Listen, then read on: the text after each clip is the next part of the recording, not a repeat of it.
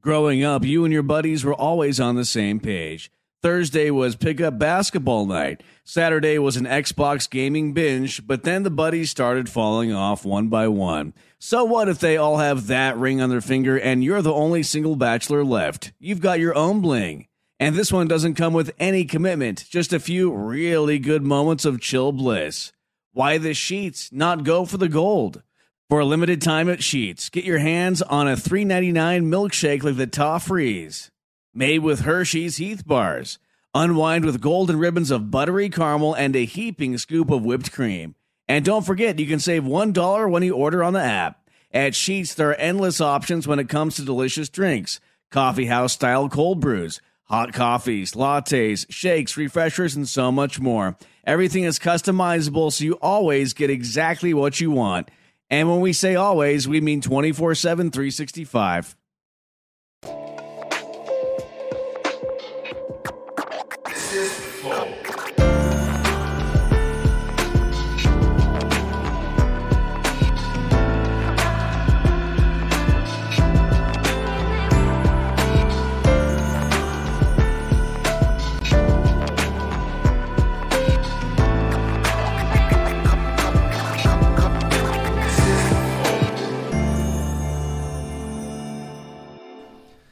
Salve, salve família, bem-vindos a mais um Flow Podcast. Eu sou o Igor, ops, e aqui do meu lado tem o Monark.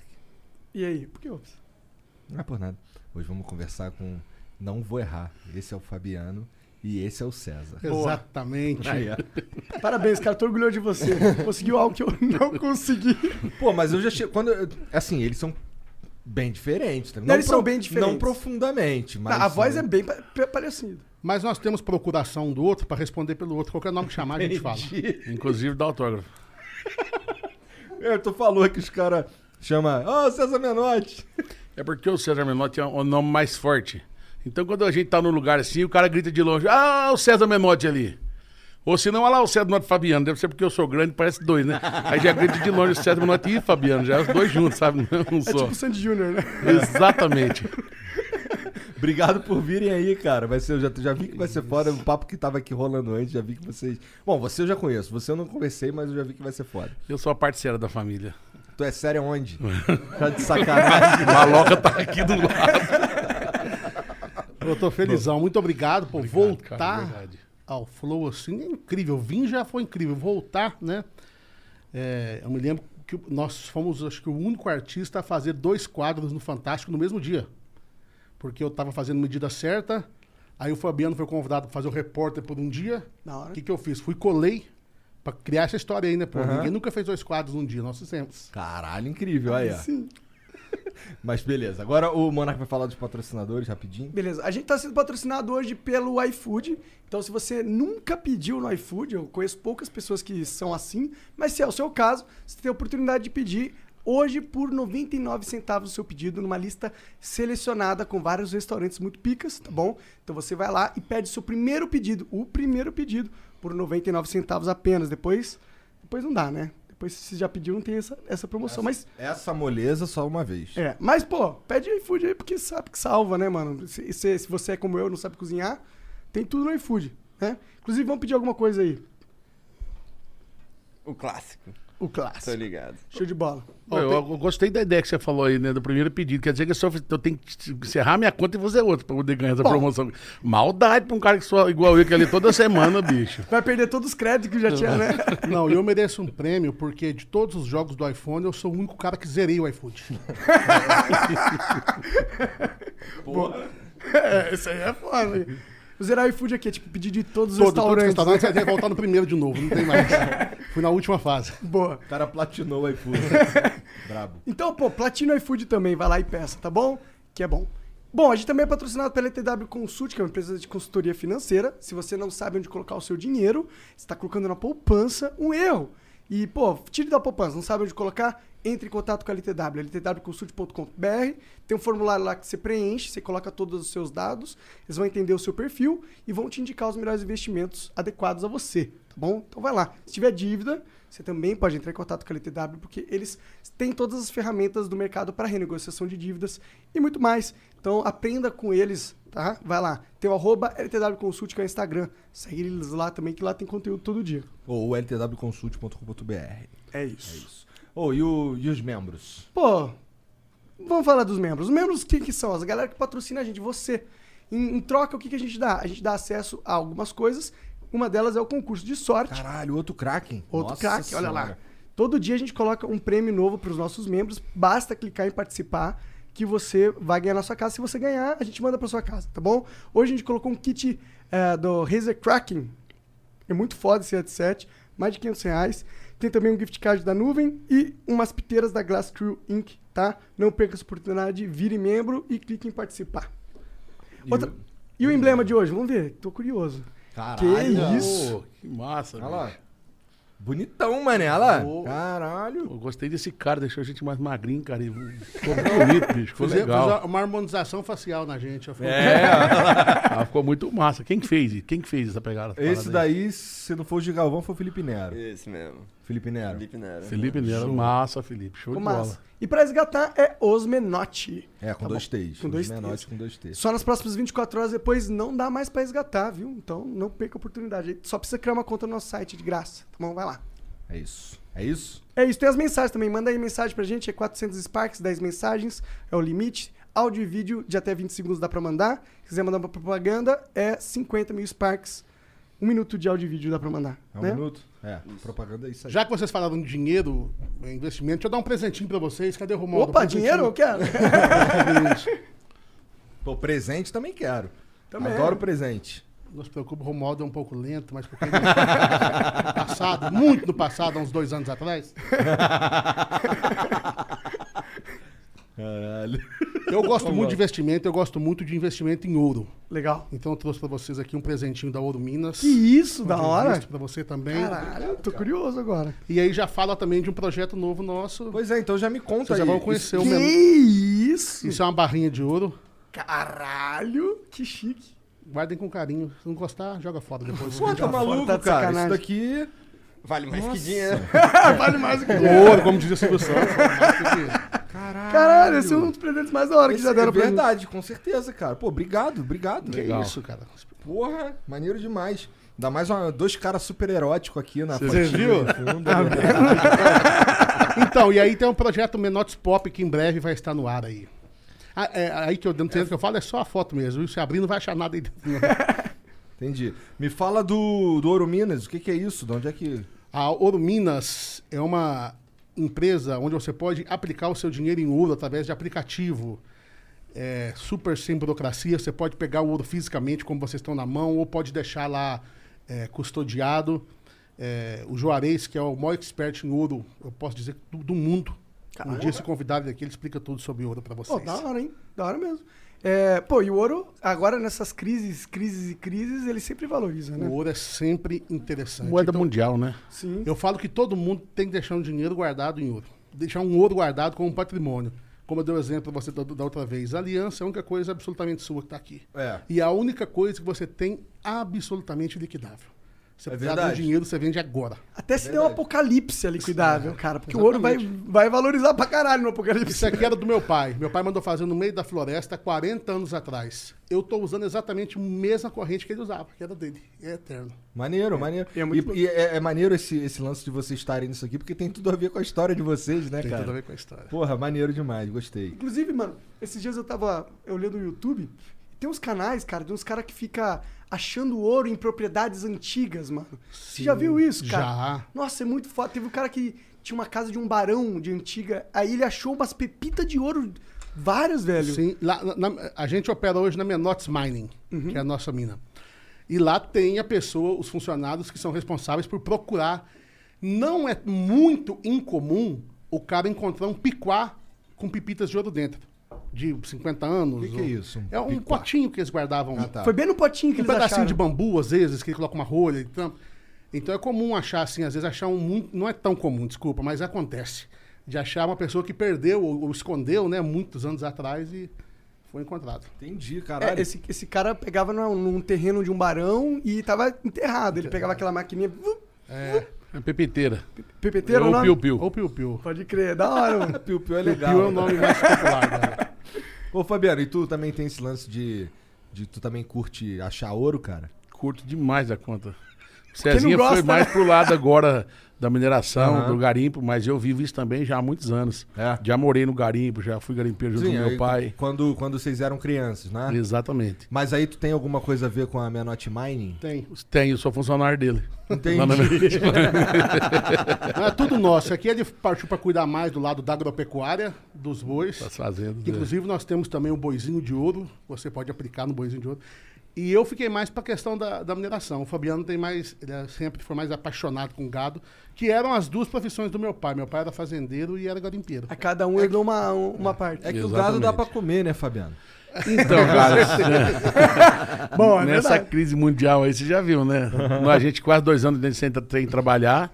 Fartou, ah, não, vai lá na fazenda e busca um boi. Já, já traz ele pra quem pro freezer já. No Pois é, já tem eu quero ter ouro e gado pra caralho. Mas tá, mas já deve, vocês já devem ter um- alguma coisa marcada pra voltar, não tem? Já, já. Inclusive esse ano ainda. É. ah, se da Deus hora. quiser. Legal. É. Mas, é, mas é aqui em São Paulo? É pra, é pra onde? Então, cara, tem show no Brasil inteiro. Já tem marcado pro Já Brasil temos inteiro. marcado no Brasil inteiro. No interior Maravilha. de. Minas, eh, no Piauí, no, no Paraná, no Santa Catarina, no Rio Grande do Sul. Já são shows que já estão marcados. Alguns foram remarcados de 2020 e mesmo de 2021, agora no começo do ano, pro final do ano. E alguns são os novos shows que começaram a aparecer, porque o povo tá desesperado atrás de festa, né? Aham. Vai ter um evento em São Paulo, por exemplo, em novembro, dia 26 de novembro, 26 e 27. E eu liguei lá hoje pra, dar uma, pra saber como é que era, né? Ó, o primeiro dia já tá esgotado. Caralho. Olha tá- como é que é o negócio. O povo tá querendo Não, festa, tá querendo né? curtir, tá querendo encontrar os amigos. Sim. Com certeza. Tanto Você tempo pensa- imprimida essa demanda, né? Verdade. Não só as festas populares das cidades, mas você imagina quantas formaturas, quantos casamentos, aniversários foram represando nesse tempo, porque os bufês não podiam atender, Com certeza. as casas de festas não podiam receber. E foi represando isso, cara, aí. A menina que tinha 15 anos vai fazer a festa de 17, É. né? É verdade. Tem um cara que comprou um show nosso, comprou pro casamento dele. No meio da pandemia não pôde fazer o show, ele separou. Eita porra. É. Aí ligou e falou: ó, mas eu não quero perder a data, não. Quer eu vou usar essa data pra fazer um aniversário. Aí tudo bem, então. E vai fazer a Caralho. festa. Da hora. De outra. Porra, Pá, maneiro, maneiro. Pô, finalmente, né? Tá, as coisas estão começando a caminhar pra abrir, né? É, da última vez que a gente conversou, tu tava falando dos caras do- que trabalham no, no Sim, backstage e é. tal. E agora as coisas deu uma- normalizando, os caras já. Os caras estão cheios de esperança, cheios de esperança. É. Porque o que, que acontece, cara? O artista, ele é, tá, a gente é um pouco mais privilegiado, a gente aguenta segurar a bucha, segura e, e vamos tocando as coisas. Mas às vezes aquela galera que tá no agente, que é o nosso staff ali no dia a dia, por mais que a gente queira fazer muito pelo cara, você também não tem condição de fazer tanto pela pessoa. Você faz É. o que você pode. Então essa galera tá desesperada pra voltar. Não é pra ganhar dinheiro, é pra sobreviver. É diferente normal, você né? quer, "Bom, vou ganhar dinheiro, vou comprar um carro. Não. Os caras querem sobreviver, pagar aluguel, comprar comida, cuidar da família. Tá na hora disso acontecer. É. Eu tenho andado sem máscara por aí, a galera tem batido em mim. Falei, se eu não começar a tomar essa posição, como é que eu vou voltar a trabalhar? Se eu for ficar defendendo, ó, te- eu já tô vacinado, eu peguei, to- tomei as duas vacinas e já, e já peguei o corona e graças a Deus estou aqui. Se a gente não preocupar em voltar e mostrar que tá tudo bem, eu fiz o exame aqui hoje, andei muito esses dias. Fiz o exame para estar com vocês aqui. Graças a Deus, tô zerado. E eu realmente tô largando a máscara mais de lado, porque não tem como. Se eu for preocupar só com a máscara, como é que eu volto? É verdade. É, eu acho que, tipo, o Brasil tá sendo um dos últimos países a, a liberar. o- a- na Europa, o pessoal já não tá mais usando máscara. Nos Estados Unidos também não. Não, já foi tudo liberado. É. É. Não, Dubai, estive lá recentemente, tá É. normal. E aqui o Brasil, eu vi uma informação que é tipo o terceiro país em questão de vacinação agora por, é, por, por população. A gente até que vacinou bem, né? É, Cara, tu eu- tava falando que tá, tá morrendo muito menos gente. É, né? eu, eu tava vendo a estatística, no dia que eu tinha visto, tinha morrido 30 pessoas. Sei, são 30 pessoas que morreram. Ok. Mas é muito Mas, porra, comparado a mil, três mil que tava Eu antes. concordo, mas se você parar pra analisar, de outras doenças, morre muito mais por dia. Então você tem que entender o seguinte: aconteceu, claro que a gente fica triste, nós perdemos parentes com isso, amigos. Mas temos que entender que a gente acredita que a vacina é a solução. Aham. Se a gente for entender, não, vacinou, mas tem que continuar, isolamento tem que continuar, então peraí, então vamos ter que parar Tem o mundo e arrumar uma função pros artistas, pro, pra galera que trabalha no staff, pra muita gente que vive disso, pra galera dos buffets. né? A, a vacina, a gente acredita, é ela e pronto. Tanto que quando, quando começou a vacinar, o nível de, de, de infecção, o nível de mortes, o nível. Caiu de, caralho. Caiu drasticamente. É, eu drasticamente. acredito que vai ser como uma vacina de gripe, alguma coisa que você vai ter que tomar sazonalmente. Total. É, né? é, Talvez todo é. ano, não sei. Né? Tomar uma vacinazinha. Ah, é, é que aconteceu, eu já, eu já fui embarcar. Eu já fui embarcar pro Paraguai e não tinha vacina de febre amarela, não pude. Uhum. Então vai ser uma coisa meio assim, né? Tem que ter o comprovante pronto. Sim, sim, sim. É, também já. já pra nós aqui, eu confesso que esse lance da galera ficar em casa meio que ajudou o nosso negócio. Sem dúvida. Mas, porra. Nossa, a galera. não- Eu, eu não aguento mais essa porra, tá ligado? Às vezes, minhas filhas não aguentam mais essa porra, tá ligado? Mas não é normal, a gente- não é normal isso. A gente Não. se acostumou, mas não é normal a gente viver pondo máscara, todo mundo. Não é normal. E a, e a gente, mais do que ninguém, a gente entende isso. que Vocês nunca, pode ver que nunca viram a gente xingar, brigar ou falar. A gente entende que aquela hora era a hora daquilo. A gente, não, temos que concordar que, é- que esse lockdown, essa restrição se faz necessária. São, tanto que a gente parou em janeiro de 2020 e até agora a gente não voltou. Mas entendemos também que agora é a hora de voltar. Hoje eu vi alguns, algumas ah, cidades e estados liberando, por exemplo, futebol. Se liberou o futebol, tem que liberar os shows. Sim, com certeza. Qual que é a diferença? É, os- Nenhuma. os, agiotas já perderam a paciência com a gente também. Temos que fazer alguma coisa. O cara tem uma mina de ouro e tá metendo essa. Mas você falou uma coisa legal. A- na pandemia, pra gente, é, inclusive o Léo Dias colocou essa semana, nós somos os artistas que mais crescemos na internet. Em números, nós crescemos 600%. Caralho. Nós somos o único artista que fez uma live com mais, com mais é, pessoas assistindo do que inscritos que tinha no canal. Simultaneamente. Tinha artistas com 10 milhões de inscritos que tinha um milhão assistindo. A gente começou com 200 e poucos mil inscritos, canal pequeno tinha 800 mil pessoas assistindo. Caralho, 800 É. mil pessoas. E já foi para um milhão, logo no segundo, terceiro dia. Então, pra gente foi muito massa. E por um outro fator, a gente sempre fez projetos com música antiga. E eu não sei porquê, mas na pandemia as pessoas não ficaram muito abertas pra novidade. Elas estavam meio querendo ouvir o, o Remember mesmo, sabe? Entendi. Queria ouvir coisas, já, coisas antigas. Tá? A gente começou a mandar as coisas que a gente já tocava. Que interessante. Mas vocês tentaram coisa nova e não foi maneiro? Não, foi. Conseguimos colocar duas músicas no mercado assim, bem legais. Uma tá com 10 milhões, as duas estão com 10 milhões, no, que, é- que é Disco Arranhado, né, que é do Thierry, que a gente deu uma sorte danada que é, o DJ Lucas Beach Ah. fez uma versão com uma cantora com a Malu e acabou que arrastou a gente junto. Fomos juntos no estouro. E uma, uma canção, cara, gospel, que a gente lançou, gravou só piano e voz, chamada Tá chorando. Tá Chorando Por Quê? Que viralizou também, foi muito forte. Não sei, tal, a pandemia foi um apelo também das pessoas estarem carentes, né? Estarem muitas sofrendo tal. Então, pra gente, foi, pros números foram muito bons. Isso aí, quem Pô, mas tu, assim, especialmente o César, esse cara é um, uma- é uma- um patrimônio do Twitter. É verdade. Né, cara? Não, especialmente não. Só ele mesmo. E eu- depois que ele começou, não tinha nem coragem de arriscar nada. Eu falei, bicho, tá indo muito perfeito. Tá muito bom, mexer né, cara? Não tem um tweet que eu não dou risada. Não é um tweet leve sempre. Tem os outros que, que são. Mas a maioria. É, se você falar que eu faço um tweet leve, já deu uma piada legal pra eu colocar lá. Ô, você pode buscar uma, comprar uma garrafa pra mim desse negócio ali embaixo ali, que acabou o mil aqui. Opa! No boteco em frente eu- ali. Não, Não, é só você ainda. emprestar a minha, Monarca. Tem aqui, Monarca. Você não entendeu, Monarca. Eu só queria emprestar da sua, Monarca. Eu só queria emprestar da sua. Monarca, Monarca não sabe brincar. Você falou, ele É, vai resolver vai mesmo. pegar. Essa tá. Não, ainda tem aqui ainda, pô. Eu tava só zoando aqui, porque você ficou lá de lá. E é uma delícia, cara. Pô, da hora. Os nossos amigos aí do grupo do, do Vinhos, É Philip, Philip Mid. philipmid.com.br se quiser pegar lá. hidromel super leve, Pô, doce. uma delícia. Pô, vocês vão levar uns de presente então. Pô, muito obrigado. É, inclusive o Felipe, Muito que, é, que, que pro- produz, ele mandou uma mensagem pra gente e falou, mano, por favor, presenteia eles Ah, com... que massa. Falou, não, mostra aqui pra vocês. Que Ele, legal. ele é fã de vocês pra caralho. Mas Bom, aí? o Brasil é, né, cara, do- de, de certa forma. O cara que coloca um milhão de pessoas numa live. Não, isso é impressionante. Puta que pariu, isso é impressionante. Pra vocês terem noção, a Sony hoje tava fazendo um evento mundial que eles anunciam os novos lançamentos dele de jogos, né? Tinha 500 mil pessoas assistindo. A Sony, pro lançamento mundial de games. Ou seja, todo nerdola tá assistindo aquela porra, entendeu? E é uma potência esse negócio de games, né, bicho? É do normal. Curte Vocês games? pegaram o dobro. Gosto, cara. Não gosto dessa molecada nova, assim, que é um negócio aficionado. A galera vive pra isso, né? Ah, Impressionante, mas é, um pouquinho que eu acompanho, eu fiquei impressionado com a numerologia dessa turma, assim, a quantidade de gente, a quantidade de play, a quantidade. É absurdo o Mas tu negócio. joga. Não. Jogo truco. Joga o jogo da Pô, vida. eu, eu- eu até tentei, cara, mas eu sou da época do Atari ainda, Nintendo, essas coisas assim. Esse jogo mais novo assim. Eu tento, cara, Eu mas é também- muita informação. Eu também gosto mais dos jogos mais velhos, pra ser sincero. Eu gosto de jogar lá um, um Nintendo, gosto de jogar um. Bom, o, o que eu mais gosto de jogar hoje em dia é o Dreamcast, que é um. Esse já é um pouco mais novo, de certa forma. Mesmo assim, tem, sei lá, 15 anos, uma parada assim, 20 anos.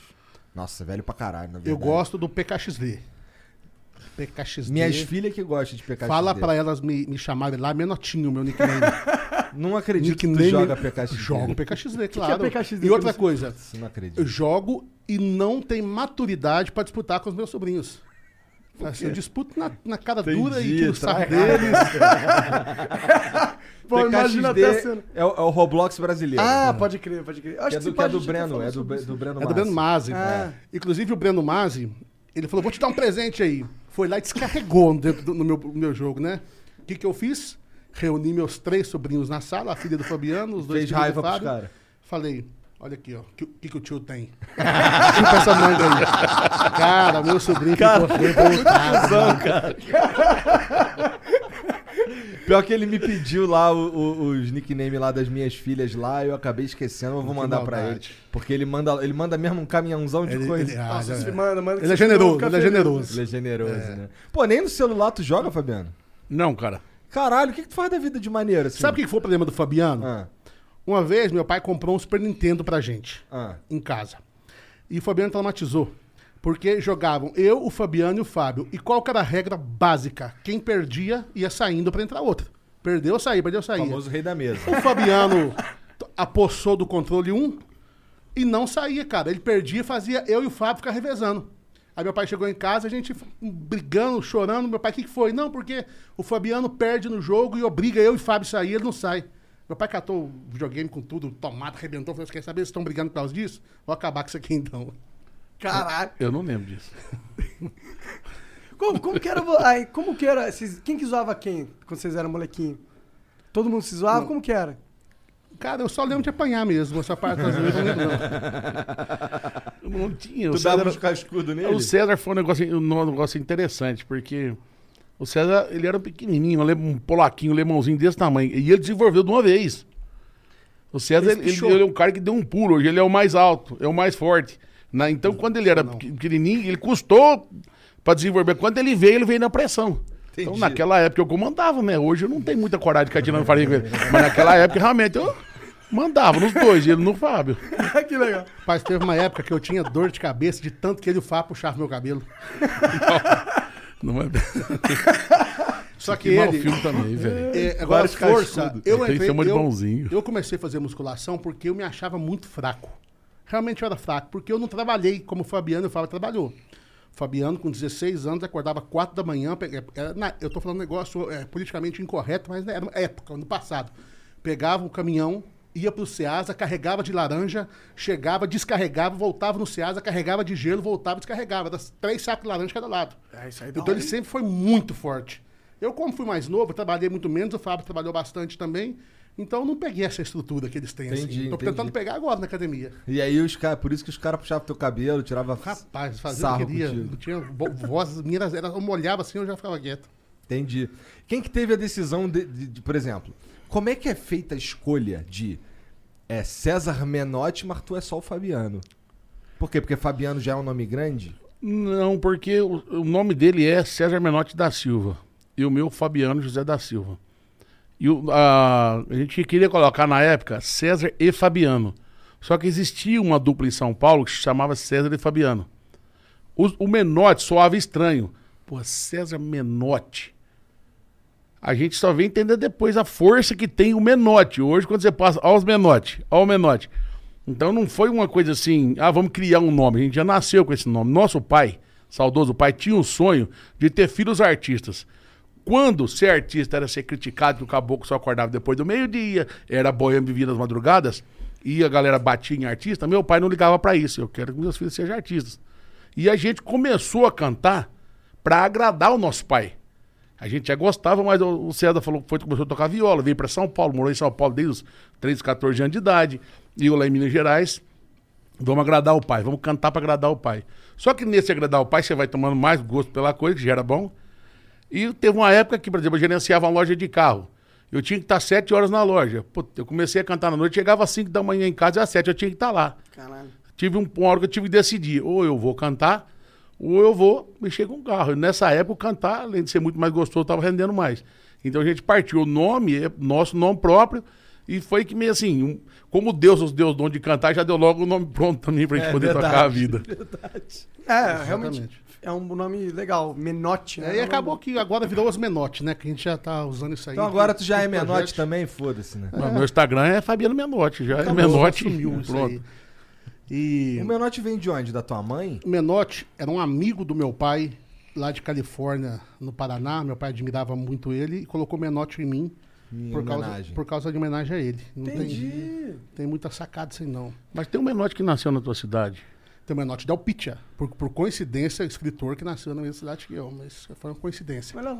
E muita gente acha que era por causa do César Menotti, técnico da Argentina também, que tirou o Brasil em 72. Mas não tem Nossa, nada a ver. seria horrível se fosse isso, né? Não tem nada a ver. Mas- e eles me marcam direto quando estão falando de futebol, que quer brigar ou falar bem, marcam o César Menotti e tal. É? É. Porra. E mas é interessante esse lance do, do, do, do jeito que você engaja na internet, cara. Porque a gente falou isso da última vez, mas, porra. Eu vi. Ah, ele eu, entendeu, ele entendeu a é, ele linguagem. entendeu, a parada. E, pô, eu, eu achei muito foda, porque teve um dia que ele tweetou assim, pô, aqui nesse, nessa quarentena aí, tô aqui comendo coxinha e vendo o Flow. Eu Fiquei, caralho, mané. Foi o que eu fiz. que foda.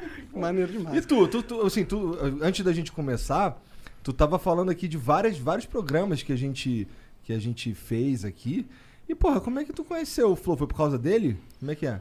Foi antes, cara. Eu, em alguma reportagem, eu não me lembro qual foi agora, que eu comecei a assistir o Flow, depois o César logo em seguida já foi. E aí eu comecei a, a ser mais frequente, né? Legal. Foi que eu vi as reportagens que eu falei com vocês, que eu achei interessante, que é o tipo de reportagem que você começa e você não quer parar, você quer ver o final daquela história. aí não parei mais, comecei Ah, pô, a seguir e maneiro. curtir, pô, muito legal. Cara, Caralho. o que eu- a gente hoje que vive num mundo extremamente polarizado, e é um assunto que eu não converso, não gosto de conversar sobre isso, é, eu enxerguei e falo sem demagogia, sem, de- sem demagogia. Aqui é o espaço mais democrático que existe. Porque aqui vem o cara de um lado, vem o cara de outro, e vocês tratam com o mesmo respeito e dão a mesma abertura. Devem até, de repente, receber crítica de vez em quando, o pessoal bate. "Ah", mas não é, cara. Isso é um negócio que está acabando, esse espaço democrático. Eu admiro, eu tenho admiração por vocês, além de me divertir muito, admirar por vocês conseguirem ainda segurar é, sem quebrar esse princípio da democracia. O cara sentou aqui, vocês respeitam ele. É porque a gente fala aqui internamente que, aqui, o, que o Flow é a Suíça.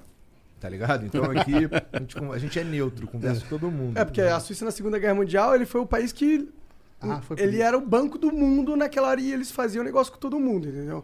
Eles não ficavam muito, tipo, escolhendo lado, eles sempre foram neutros.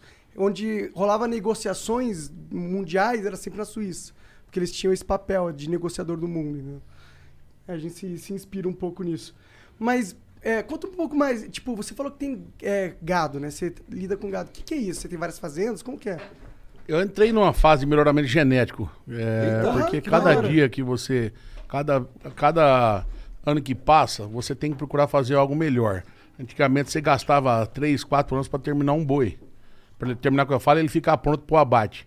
Hoje você abate com 14 meses, com 15 meses, 16 meses, com a qualidade de carne muito melhor, com um peso muito melhor. Então, quer dizer, o giro se tornou necessário por causa da quantidade de carne de comida que você tem que fazer, de proteína animal.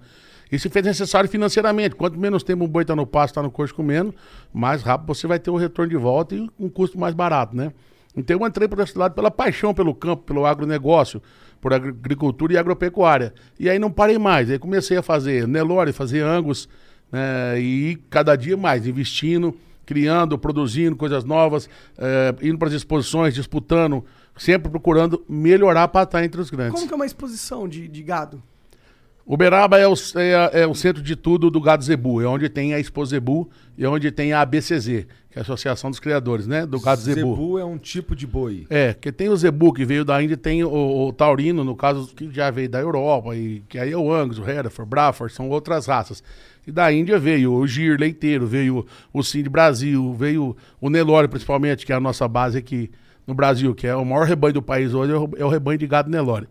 A exposição, você leva vários animais para lá, onde existem assessorias que visitam tua fazenda para te falar, ó, o melhor acasalamento é esse, por causa disso, por causa daquilo, um boi mais comprido, um boi mais pesado, um animal que tem uma costela maior, posicionamento de cupim. E você leva para a pista aquilo que você produziu. E lá tem os juízes, que são os caras especializados para julgar. Quando você sai de lá com um animal muito bom, um animal que ganhou, aquele animal tem uma valorização muito grande. Por quê? Porque dali você vai produzir a partir daquela, por exemplo, uma Reis, uma grande campeã nacional. A partir dali você está produzindo coisas que a mãe deu certo. Então, mais de 90% de chance que os filhos vão dar também. Entendeu? E é o quê? Isso que eu te falei. Precocidade. É um animal que pare mais cedo, é um animal que dá muito leite, é um animal que dá mais pesado. É, essa é a exposição. Você leva para mostrar o que você tem de melhor. Então a genética deve dominar nisso, né? Tipo, porque a genética é o que comanda o quão grande vai ser o bicho ou não. Com toda certeza. Por isso que muitos animais, a seleção genética é para isso. Onde você separa os melhores animais para produzir a partir daqueles animais o gado do futuro. Uma vez eu fui numa, fazenda que era de produção pra. que tinha os, os touros. Eu acho que um dia eu fui num- numa exposição dessa com um tio meu que é veterinário, entendeu? Mas muito criança.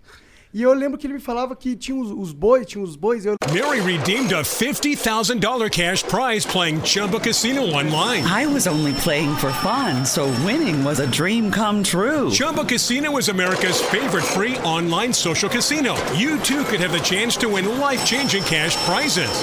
Absolutely anybody could be like Mary. Be like Mary. Log on to chumbacasino.com and play for free now. No purchase necessary. Void where prohibited by law. 18 plus terms and conditions apply. See website for details. The voice in the preceding commercial was not the actual voice of the winner. lembro de, de ver. Ele falava assim: esse boi aqui é um boi que é só pra inseminar. Esse boi aqui custa não sei quantos mil, é um boi super foda. É porque Esses eu- aí vivem mais, eu imagino. Não, esses aí não é um boi de abate. Ele é um boi para, por exemplo, você pega um. Vou dar um exemplo aqui, um caiaque, que é um grande raçador, um, dos- um grande campeão nacional. O caiaque hoje ele está numa central, onde ele só vende sêmen. E vende muito sêmen, vende muita coisa. O cara fatura 40, 50, 100 mil conto por mês de venda de sêmen. Caralho. Por quê? Porque o boi se provou. A partir daquele boi, os filhos dele se provaram ser animais bons, então ele provou que ele é um melhorador genético. Ele é um- Esse boi, ele simplesmente vive para aquilo. Quanto Tem um prazo de vida boi longo. desse? Eu não lembro quanto o caiaque foi vendido, mas ele é um boi que deve ter sido, na época, aí, para uns 3 milhões de reais, Nossa 2 milhões, 3 milhões de reais. Né? E hoje aumentou mais ainda, porque na época do caiaque, acho que, se não me engano, a roupa do boi ah, devia estar ali em, em cento e poucos reais. Hoje a roupa está passando de 315. É, a carne tá cara, né? Exato, eu não vou lembrar quanto era no passado, mas hoje chega nisso. Então, tudo valorizou. Antigamente, se vendia um touro por 7, 8 mil reais, tava maravilhoso. Hoje você vende por mais de 30. Entendi. Tudo por causa dessa, desse negócio do melhoramento genético. Pode crer. E, e em- em- falando em melhoramento genético, vocês, vocês veem alguma coisa assim de. de... Porque eu sei que tem um- uma, uma nova tecnologia que é o CRISPR, né? Que eles conseguem modificar os genes de algumas. De alguns é, organismos é, in vitro mesmo. Vocês mexem com alguma coisa assim de modificação genética em laboratório? Não, modificação não. Não. Não. Porque eu sei que Porque a o China que faz, faz isso é escolher, é escolher os melhores Você animais. escolhe os melhores e faz o acasalamento, né? Faz a transferência de embrião. E quem são os melhores bois do Brasil? Existe isso? Cara, cada um tem sua época. Hoje, por a gente vive um mundo onde é, o- os bois hoje, como é que eu vou te explicar? Tem tanta coisa nova chegando no mercado a cada dia mais, né? Que você tem nome, você não vai. Rendife, o, o- Operário, Muqueche, são os bois que, vamos falar aí, da última safra ou da, de dois anos atrás, os que estão fazendo os, os campeões de agora, os filhos de agora, os animais mais pesados de agora, mas todo ano nasce Pode crer. um, um boi diferente, a cor vai lá, separa, deu produção, deu produção, vai para Isso, isso central. daí, é, isso daí é, é tentativa e erro. Por exemplo, ó, nasceu um, um- um bezerro ali e tu quer ver se ele vai ser eh, um bom pai, vai, por assim dizer. É, você vai produzir uns dois mil bezerros para tirar um que vai falar assim, vai para central. Entendi. Daí para mais, é capaz que seja bem mais. Mas, Mas a é- sua fazenda não faz isso exatamente. Ela não, Não. não produz bois de inseminação para Hum, Produz, eu, eu justamente faço isso. Ah, não, você faz exatamente eu isso. produzo um boi melhorado para aquele cara que tem o gado de corte, melhorar o gado dele, melhorar o bezerro que, que vai pro corte. É pra- a gente faz para isso. Ainda não acertei um de central, mas nos acasalamentos, nos acasalamentos que a gente faz, tem tudo para acontecer a qualquer momento. Eu que é fico mais no, no- na- no controle de qualidade desse negócio todo, que é o churrasco. Eu vou lá, como se tá bom, se não tá, eu, eu falo, não tá funcionando. Isso que eu ia falar, se, se ne- nesse empreendimento, tu que é o funcionário dele. A parada Prazer, né? Porra, mas churrasco deve ser, deve ser então lá na tua casa lá, deve ser um bagulho muito doido. Deve ser. O que que você quer comer hoje, cara? Vou ali Então, pegar. Deve ser um bagulho doido mesmo. Ser o melhor Ah, churrasco A gente é possível. alucinado. E é legal, cara, que quando é pra família, ele faz um preço da carne melhor pra gente, Ah, sabe? Do que a gente compraria na rua aí. o cara cobra pra família. Caralho, capitalista máximo. Né? Nossa, pô, você tem uma mina de ouro, né, mano? Não pode... Não precisa falar mais nada, nem desconto podia pedir. É literalmente uma mina de ouro, né? Verdade. Cara, é. E do boi, quando você abate o boi lá, tu pega. É, é 100% da carne dele é, é consumida? É, do boi que tem um, tem um ditado que só fala que a única coisa que você não aproveita é o berro. O resto você aproveita 100% de tudo. Tipo, cérebro. Tudo. Pra tudo tem um porquê. O cérebro vira o quê? Vira farinha, vira comida, vira Entendi. tem tudo, tudo tem um porquê. O rabo do boi vira um pincel.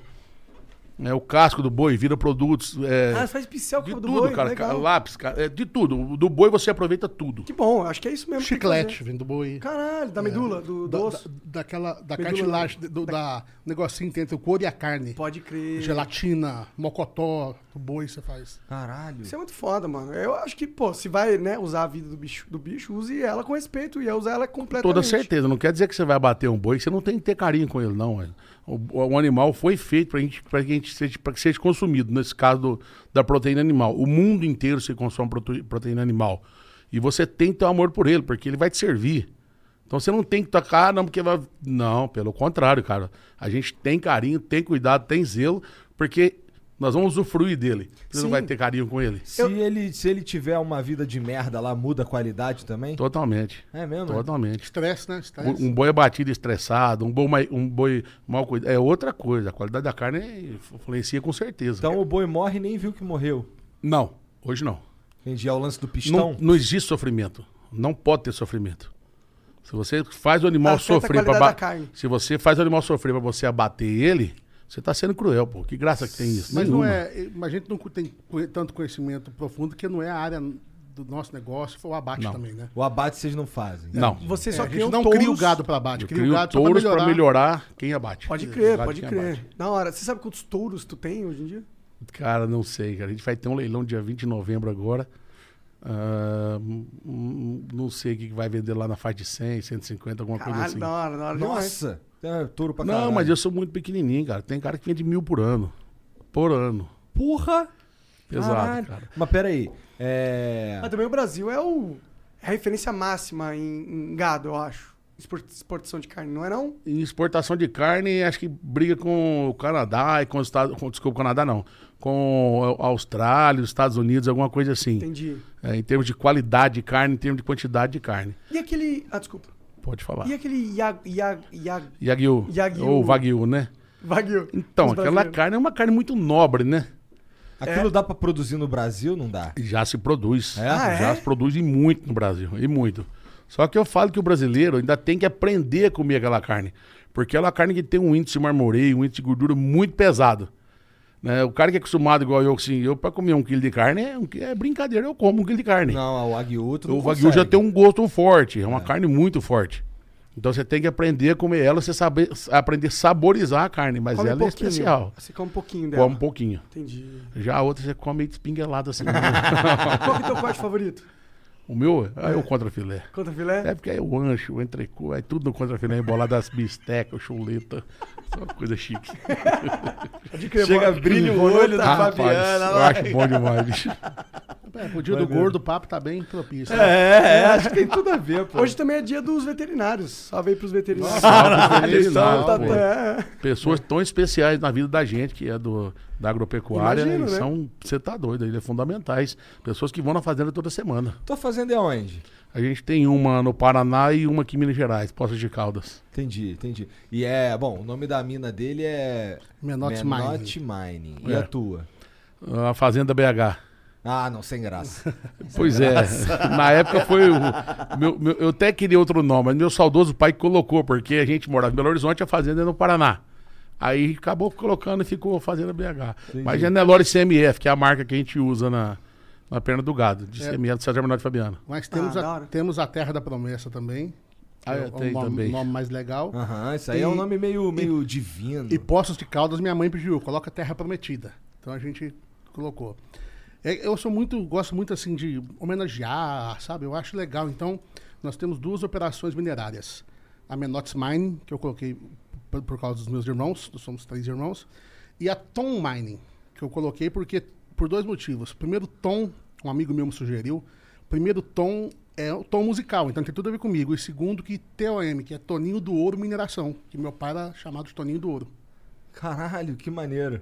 Maneiro. Então foi uma homenagem. Entendi, entendi. É, vocês são cheios dessas. Vocês são caras religiosos pra caralho também? religiosos não de ter rituais, dessas coisas, mas de ter um relacionamento, de crer que Deus, que há um ser criador do universo, que há uma força, que há um criador e que ele é essencial para minha sobrevivência, nós somos. Então hoje eu não consigo vir aqui no Flow sem agradecer a Deus por, ter me dado a oportunidade. Eu já fiz isso antes de entrar.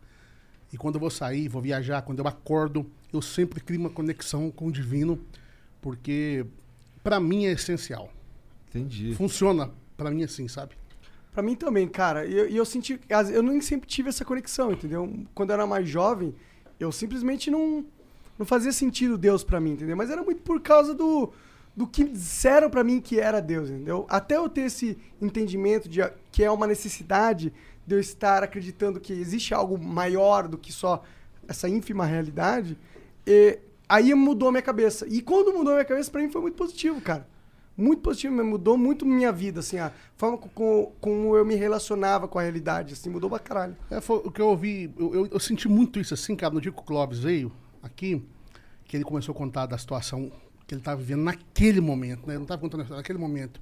E que ele falou da- dele crer em algo posterior, eu pensei nisso. No que a Bíblia diz, que se a gente crer que fosse só isso daqui, ele seria o mais infeliz dos homens. Eu podia morrer, então. Vou ficar cego, não vou ver mais meus filhos, mas cremos que há algo ainda por vir, que algo melhor ainda vai acontecer. Então, vive me alimentando com essa esperança. Se eu estiver errado, não estou perdendo nada, mas eu tenho convicção que eu estou certo. Sim, o louco é que quando a gente tem essa. É uma crença, é, é querer acreditar. Quando a gente tem isso, a gente tem um fortalecimento interno que é um pouco, um pouco mágico, cara, E a, gente, e a gente aprende muitas coisas. Eu aprendi. Nós mantivemos por muito tempo uma comunidade terapêutica de dependentes químicos de álcool e drogas. E no tempo que eu morei, que eu vivi aqui em São Paulo, eu era muito amigo dos violeiros da noitada, da boca. Infelizmente, nesse período que eu fui fazer sucesso, eu viajei, quando eu voltei, muitos desses amigos meus que moravam ali na boca, ali na região da Guaianazes mesmo, estavam no crack. Eles estavam mendigos dormindo na rua. Então eu vinha buscar um amigo meu, pegava o carro, pegava uma companhia, vinha de Belo Horizonte, vou buscar o fulano e vou internar ele. Chegava lá, o cara me cuspia, o cara me batia, me xingava, porque não queria vir. Ali eu comecei a descobrir que o amor era decisão e não sentimento. Naquele momento eu não estava amando um cara cheirando mal, me batendo, me escrotando no meio da rua, dizendo que eu pensava que eu estava fazendo aquilo porque eu tinha dinheiro, não sei o quê. E eu dava um abraço nele assim, colocava na minha cabeça, eu amo demais essa pessoa, eu amo demais esse cara. E conseguia levar ele, e daqui a pouco eu estava amando mesmo. No meio da viagem eu já estava amando aquela pessoa, no começo não. Então eu descobri que amor é, não está ligado a sentimento, está ligado a decisão. A gente não acorda todo dia amando a mulher da gente, cara, como se fosse a primeira vez. Você decide amar aquele dia e aquilo se torna uma realidade. Então, esse, esse tipo de coisa que eu comecei a crer que há um, um ser superior que promove isso. Porque só nós, pela nossas, nossa condição humana, nós, seres humanos, eu, você, o Fabiano, o Igor Monark, nós amamos se, amamos porque, amamos quando. E quando eu comecei a ler na Bíblia e entendi o amor de Jesus como ser humano, não como aquele cara que ensinava pra gente na escola, que era um velhinho de barba, ficava num trono te olhando, você fizesse um errinho, te jogava um raio na cabeça. Essa é a imagem que nós criamos. Quando, quando você olha para Jesus na cruz, se entregando como ser humano por nós, aí eu consegui entender, entender a, a verdadeira profundidade, largura, grandeza desse amor. Então amor hoje eu não sou incondicional, religioso, não sou religioso, mas eu tenho essa conexão. Entendi, entendi. Tu também, tu também compartilha isso aí? Mesma coisa, mesma coisa. O pensamento nosso é igual com relação a isso. Mas o que que, o que que levou vocês a, a pensar assim? Foi é, Sempre tiveram essa força interna? A gente passou por algumas, algumas experiências na vida e que nos levou a, a uma coisa que a gente acreditava, mas levou a gente a ter certeza disso. Nosso saudoso pai teve um problema de saúde, onde ele chegou de viagem depois de passar um ano sem vir em casa e os médicos deram para ele um diagnóstico de que ele teria que fazer a hemodiálise e um transplante de rim. Nessa situação toda, a nossa, nossa situação financeira era pior do que vocês puderem imaginar. A gente trabalhava 24 horas por dia, era vendendo carro, era cantando, era virando madrugada para poder pagar aluguel, para fazer as coisas. Nosso pai chegou no zero, no zero, no zero. A gente continuou entregando a vida nas mãos de Jesus e acreditando que algo poderia acontecer. Passou-se um tempo, eh, o nosso pai, de 15% dos acho que ele passou para 70%, 70%, 70% dos rins funcionando, onde os médicos falaram que isso não conseguiria acontecer. Nosso pai voltou a ter uma vida normal, foi pro garimpo, ganhou dinheiro, melhorou nossa condição. Nisso, nossa vida lascada começou a melhorar através da música. Então foi uma sucessão de, de milagres na nossa vida, onde a gente entendeu que é o seguinte: passamos pelo vale, mas é aquele negócio, o choro pode durar uma noite, mas a alegria vem amanhecer. E quando amanheceu, nossa vida havia sido totalmente mudada e restaurada. Nosso pai veio depois de muito tempo a falecer disso. Mas porque o bicho gostava de comer demais, igual a gente, e aprender. E meu pai era relaxado nesse sentido. Acabou com meio chucro, nasceu na roça e viveu andando pro mundo. Então ele passou por isso, mas tudo que ele sonhou, que eu falei, de ter filhos artistas, Deus deu essa oportunidade pro nosso Cara, pai. foi incrível. De melhorar a vida, de andar com a gente, de ir no Faustão várias vezes, de ir em todos os programas de televisão, de ir pra Jaguariúna, com uma semana de ingresso vendido, mais de 60 mil pessoas, de travar a BR. Nosso pai viveu o que ele sonhou. Meus filhos são artistas, são. Fiquei- tivemos um reconhec- reconhecimento nacional, fizemos sucesso no Brasil inteiro. Realizamos o sonho do nosso pai. E então a gente viu que isso. Deus viu tudo isso. A gente crê que Deus Permitiu isso. nos Permitiu permitiu, nos deu cara. isso. Porque quando eu fui com meu pai no hospital, que o médico falou assim, olha, o médico chamou eu e meu irmão em particular, falou assim, leva seu pai para hemodiálise agora, que tem cinco anos que eu mandei ele ir. Eu não falo que seu pai vive mais nem uma semana sem hemodiálise. Meu pai viveu mais 20 anos ou mais, porque isso foi no ano 2000 que aconteceu isso. Caralho. Então, Deus preservou um tempo para meu pai puta realizar o tempo, sonho. 20 anos. Ele viu os melhores momentos, a gente cantar com o Roberto Carlos, ele estava junto Ele tava lá no Morumbi. tudo ele estava junto. Os, melhor- os melhores momentos ele participou, sabe? Então a gente é muito realizado. A gente pensa, pô, meu pai morreu tão novo, cara, 64 anos. Só que meu pai viveu uma vida que uma pessoa comum precisa viver 120 anos para fazer o que ele fez. Viajar pelo Brasil e alguns países ao entorno trabalhando, fez o que quis. Um cara que ia para dentro da mata com 20, 30 homens e lugar que o homem nunca tinha colocado o pé, ele colocou e ganhar dinheiro e fazer negócio. Então a gente é muito realizado hoje e por poder ter poder ter proporcionado também para ele depois, né, um, um- um certo conforto, um luxo depois que a gente estourou, meu pai não precisou preocupar mais com nada. Sim. Então nós somos bem é, é, Isso- como é que isso fala? aí não é algo a que gente te não aflige. teve nenhum remorso. Sabe? A Quando, quando vocês viraram como artistas mesmo, assim, tipo, pum, estouradaço máximo, como que foi essa conversa com seu pai? Cara, eu vou, eu vou, eu vou te lembrar o primeiro dia. Eu, eu vim para São Paulo passar um fim de semana. Eu trabalhava de office boy e o Fabiano era vendedor de carro. Eu vim assistir um show que ia ter no Sesc Pompeia, que era um show do Amir Sater, Zé Coco do Riachão e Zé Mulato e Cassiano. E eu trouxe a viola. Aqui em São Paulo eu conheci um sanfoneiro, morava lá na- no centro da cidade. Eu estava hospedado lá e ele estava morando por lá também. Eu estava no apartamento de um amigo. Esse sanfoneiro falou, César, vamos dar uma volta aí, senhor, bater viola nos botecos aí, à toa. Eu falei, tá bom, você sabe tal música? A gente tem um repertório mais ou menos parecido? Sei, então vamos. Comecei a rodar com esse sanfoneiro nos botecos, tocando viola e ele sanfona.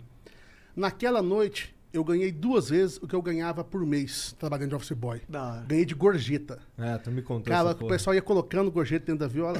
Cara, eu falei, meu Maneiro. amigo, voltar a trabalhar de office boy, acordar às seis da manhã pra pegar ônibus, nunca mais. Dali eu já liguei pra pra onde eu trabalhava e falei que eu não voltava mais. E meu pai estava no Amapá nessa época, me autorizou, que ele tinha que autorizar tudo, e arrumou um lugar para morar em São Paulo com um amigo dele, eu fiquei morando. Daí comecei a vir para Belo Horizonte, querer fazer dupla sertaneja. Aqui em São Paulo eu já estava cantando com algumas pessoas tal. Aí ensaiava com um, ensaiava com outro. E um dia eu tinha ensaiado umas seis horas com um cara lá de Belo Horizonte. Eu tinha ido passar uma semana lá. Fabiano tinha chegado do trabalho, tinha uma televisão velha na sala, um sofá, ele deitado no chão, assim, encostado no sofá, com o pé lá no negócio da televisão, assistindo televisão. Eu olhei pra ele assim e falei, Fabiano, vamos voltar com aquele negócio de dupla sertaneja, de cantar? Ele só fez assim pra mim, bora, vamos. O que, que passou nem na me olhou. Tu, Nem tu, me tu olhou. topou na hora? Na hora eu já gostava de fazer isso, né? Aí eu, Tava de saco eu cheio de liguei vender no- carro, né? Aí tinha tipo sete horas da noite, meu pai ligava pra gente, que ele ligava via rádio. Aí ligou, e aí, meu filho? Bom, bom, pai, conversei com o Fabiano aqui, nós vamos começar uma dupla sertaneja pra valer agora, sério. Ele, meu pai, o que, que vocês precisam? E meu pai, eu sabia que ele tava liso, assim, financeiramente, que tava moído. Falei, pai, a gente precisa comprar um aparelho de MD e um teclado. A MD era um mini disc, não sei se vocês lembram, cara. Um, um MD e um teclado. E ele falou assim, olha, quanto é custa? Eu, 400 dólares o MD, 280 dólares o teclado, que comprava no Paraguai, né? Na época. Ele falou, como é que faz? Não só encomendar o cara atrás, paga aqui. Quanto tempo? Uma semana. Falei, "Ah, então você pode encomendar que eu não sei o que eu vou fazer, mas eu vou pagar isso aí. Caralho. Encomendou. Tu tinha quantos anos? Vocês tinham quantos anos? Eu tinha, nessa época eu tinha uns 18 anos, 17 Eu anos. tinha pouco mais 20, 21. É, Novão, Fabiano tinha uns novão. 21. Chegou isso, cara. Começamos a fazer um show num churrasco, outro churrasco, depois fomos pra uma cavalgada, casa noturna. Até que num dia, uns amigos desses, dessa dessas cavalgadas que a gente ia, era uma galera da elite de BH, onde não tinha música sertaneja. E um cara, para ajudar a gente, ia arrumar pra vocês tocar numa casa lá, que, uma boate.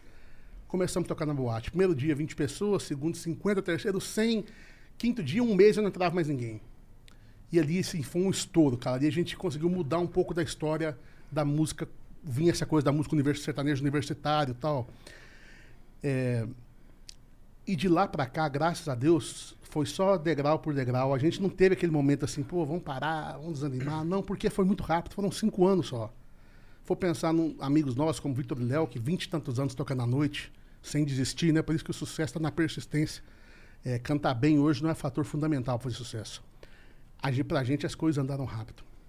Então, com cinco anos, a gente já gravou o nosso primeiro DVD, que já fomos lá para um milhão e aquela coisa toda, e não paramos mais. Entendi. E tu, tu também curtiu, assim, porque o, o César a gente já conversou, eu sei que ele curtiu uns caras das antigaça, né? Escuta esses caras das antigaças, tu também? Também. Também é a tua A, referência? a nossa base, a minha base musical é a turma das antigas, né? Uhum. Então, ali do, Milionário José Rico. O César um, um pouco antes de mim, apesar de ser mais novo, né?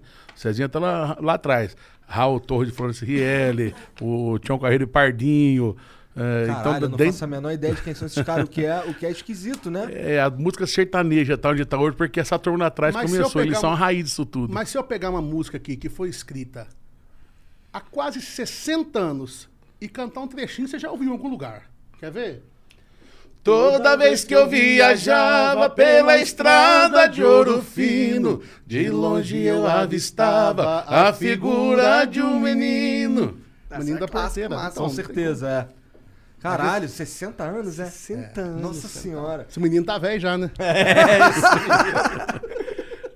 Então é, a, a nossa base é essa, a minha base também é isso. Tanto lá do meu pai, que escutava ali o Léo, o Zique Zeca, o Dino Frank Moraí, o Zilizalo, quanto depois, um pouquinho depois, o meu tio, é, João Mineiro Marciano, Milionário José Rico, Mato Grosso e Matias, do Duque Dalvan. Aí, veio, aí depois veio, né? Chitão, Zezé. Milionário de Zé Rico é muito bom esse nome. É bom pra caramba. Muito bom. Muito bom e uma das maiores duplas da nossa música Deixa eu contar um caso pra eles aqui. que Conta aí. O Zé Rico é o cara mais fora da casinha que já existiu no universo. Por quê? Ele era doido. O meu pai, a, ulti- a última vez que eu vi o Zé Rico foi com o meu pai na chácara dele. E naquela semana, assim, naquele mês, naquela época, tinha morrido um amigo deles. Um amigo que era amigo do meu pai, que era amigo do Zé Rico. Inclusive, meu pai tinha dado essa corrente para um amigo dele de presente. E o filho do amigo dele me devolveu há uns anos atrás. Caralho, tu era puta amigo. É, puta É, amigo. não é até hoje. É até hoje. É até hoje, é amigo da O gente. Regi. Regi é amigo nosso até hoje. Vocês Aí, eram então amigos pessoais do Zé Rico. o meu pai. Interessante. O meu pai era. Aí, nesse dia que meu pai encontrou o Zé Rico lá, eu lembro deles conversando sobre um amigo em comum que morreu. O, o- o Zé Rico falou: Ô Zum, e o Tapira, nosso amigo, hein, rapaz? Que coisa, tal. E falou aquilo, que foi um assassinato tal. Beleza. Meu pai não encontrou mais Zé Rico, isso foi em 94. quando foi em 2007, ou 2000, não, 2010, nós íamos gravar com o Roberto Carlos, aqui no Morumbi. E o meu pai veio com a gente, o Zé Rico tava lá no camarim. Aí meu pai viu o Zé Rico, foi lá nele, né? Eu, eu já tava aqui com o Zé Ibirapuera, Rico. a gravação Ibirapuera, Ibirapuera. desculpa, Ibirapuera. Aí meu pai foi no camarim e viu o Zé Rico, o Zé Rico viu meu pai. O Zé Rico olhou pro meu pai e falou assim: Ô, Zum! Rapaz, e nosso amigo, hein? Cara, mais Caralho. de 20 anos depois ele continuou o mesmo assunto que ele tava da última vez. Caralho, que da hora. Impressionante, cara. o Zé Rico era incrível, cara, incrível, incrível. A gente não pode falar que ninguém é substituível, cara, mas substituir o Zé Rico. Não. Essa não é só no estilão dele, o jeitão dele, cantar o tanto que ele cantava. E o milionário, né? um Nasceu um outro, pro outro. É, o milionário também é outro fenômeno, cara. Entendi, mas Pessoa, eles. É que eu sou, eu sou meio ignorante, sou bastante ignorante, na verdade, nesse assunto. Podemos falar de ACDC depois também, Sepultura. né? Mas gosta? tu gosta? Gosto, cara. O meu médico é um dos criadores de Sepultura, o Dr. Júlio, lá de Belo Horizonte. Serão? É, amigo da turma lá do Clube da Esquina, daquela confusão toda de BH lá. Que Caralho. era MPB e o rock. Mas por que que, por que que tu... Isso aí veio depois, eu imagino, rock, Não, né? depois, depois. A gente gosta. Eu escutei o Traje Rigor quando era criança, eu escutava o Titãs, né? A gente. Eu meu, pelos meu pai e meu tio, a gente vivia a música sertaneja.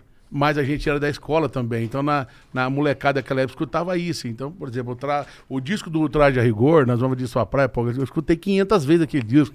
Me emocionei o dia que eu fui no programa de televisão, encontrei com o Roger pessoalmente. Eu, eu falei, pô, cara, e os caras que eu escutei na infância, bicho. Digão, pô, muito massa. Assim, mano. O que, que é isso aí que chegou? Um sanduíche agora deve ser o que nós tá vendo toda hora na tela Se ali, é do bicho. Olha pra você é ver, cara. Porra, oh, aí sim. Ah, não, é mais coxinha. Mais coxinha? Caralho. Essa eu não provei ainda. Essa eu não... Eu vou experimentar essa coxinha, velho. Cara, vocês são muito generosos. Muito obrigado. Tu também, é, tu também é o cara da coxinha, Fabiano? Como que não é? Tô apaixonado com isso aqui, bicho. É doido. Mas tu... Você, Pô, essa daí é mais graduada, né, ué? Porra, essa aí é. É dois em um isso daí em relação a isso aqui, ó. Tá parecendo mato de mandioca, isso aí é? Massa de mandioca. não acredito. Co- não conhece olhando, ó pra você ver. Caralho, cara. Caralho. Porra, você, você é um gordo de respeito mesmo. Pô, bonito aí pra você ver, cara. Bonito, ó. Olha em relação à outra aí. Se você olhar, você vai ver que é diferente. É ó. É verdade, verdade. Essa, essa daí não é ruim, não, mas essa daqui, Não, por ser massa de mandioca, é boa, deve ser melhor. Eu vou experimentar por questão de educação. Já que você perguntou se o Fabiano gosta de jogo, Ah, pode contar um caso rapidinho? Claro, não, cara. Não pode, não. Pode não. Eu não quero. A gente morava no terceiro, terceiro andar de um prédio, né? E era escada. Era foi no prédio que meu pai tomou o videogame nosso que ele tava batendo na gente. Pra não... Umas 9h40 da noite, chegou um cara, bateu na porta da minha casa. Naquela época, interior, garimpo. Meu pai já pegou a pistola, foi lá na porta. Assim, o que, que era? O cara de baixo. Fábio, vai lá ver o que, que é. Fábio, outro manda no meio. Fábio foi lá. Não, o cara quer falar com o Fabiano. Fabiano, não, que eu. Sabe o que eu fiz? Eu passei lá esses dias, eu comprei lá, peguei no Durex, um negócio lá, e acabei não pagando e tal, eu vou descer pagando. Meu pai ficou muito puto. Pra mim que você compra fiado, não fala nada tal. Deu tipo 10 reais pra ele. Desce lá e paga. Aí ele foi, né? Na hora que ele tava indo, meu pai chamou eu e falou assim, vai junto pra ver o que que é. A hora que nós descemos o primeiro lance de escada, o Fabiano já parou, ajoelhou e falou, pelo amor de Deus, vocês não contam pro pai o que que é não, tal. Nós descemos, fomos lá no cara. O Fabiano estava devendo no bar. Caralho. 70 fichas de fliperama, 26 coxinhas e 14 Coca-Cola. Era, era, era, era uma ficha, duas coxinhas e uma coca. Era uma ficha, duas coxinhas e uma coca. O que tu jogava no flipper? Vai viralizar, vai viralizar essa conversa. Pra que isso, velho?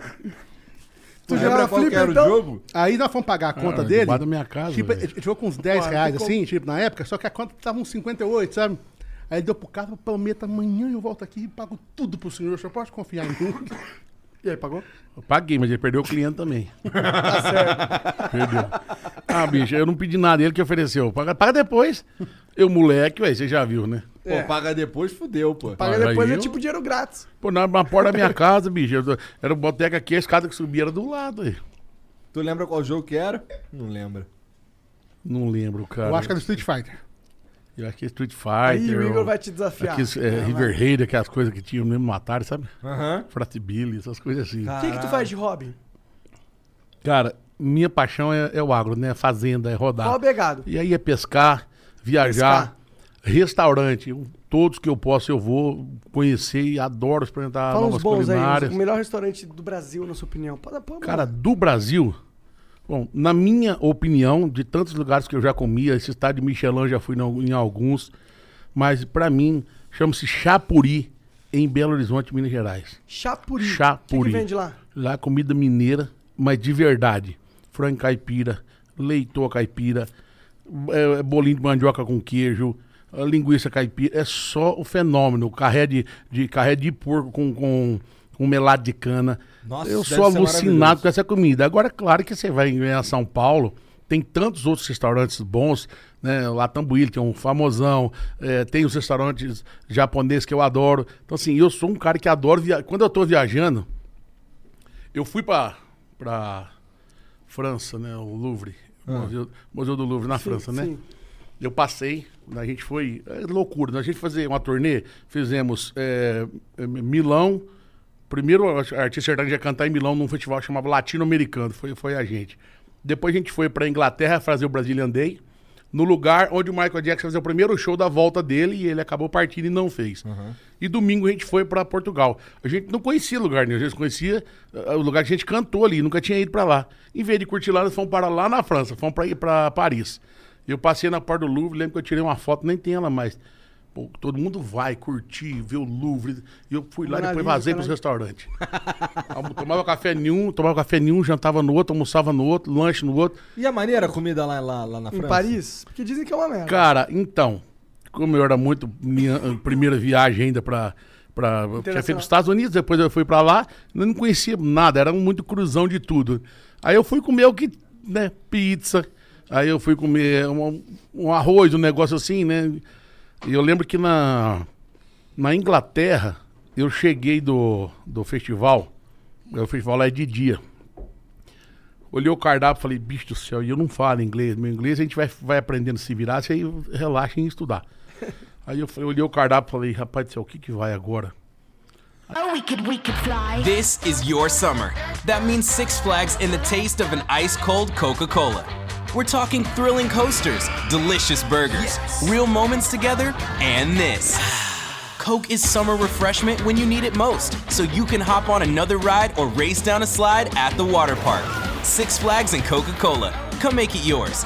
Visit sixflags.com slash Coke to save up to $20 on passes, plus daily tickets starting at $34.99. Eu pensando, passou um prato. Achei a coisa mais linda do mundo. A única coisa que eu. Please. Chamei o garçom, você falou, ó, That one. for me. e pedi um pra ele que era um ossobuco. Com tipo um purê de batata em volta, mas um negócio surreal de bom. Não tem cabimento aquilo, não. Eu não sei o que, que Purê é um de ossobuco. batata é muito bom. O sobuco é o joelho do boi. Ah, Isso, tem aquela carne em volta ali. E o tutano um no meio. fenômeno aquilo, um fenômeno. Quando a gente foi a primeira vez à Itália, uma pessoa nos recomendou aqui no Brasil. Falou, vai no restaurante tal, vocês vão pedir é, um, um, um, um tagliarini ala não sei o que lá. Mas escreveu pra gente, não tô um roteirinho turístico. A la putanisca. É, deve ser isso mesmo. Aí nós fomos, chegamos no, no tal restaurante lá, pedimos esse prato, né? É, Cada um pediu o seu, mas quase um pediu esse. Aí chegaram os pratos, a gente comendo, a gente comendo, o Fabiano não comia. Aí eu, vai, Fabiano, não, não vai comer, não? Ele falou, não, macarrão como em casa, eu quero comer o tacarinho que cara falou aí. Eita, pô. Eu não Errou! sabia que era macarrão também. que Entendi. Ficar lá em Milão, velho. Mas tu acabou comendo macarrão?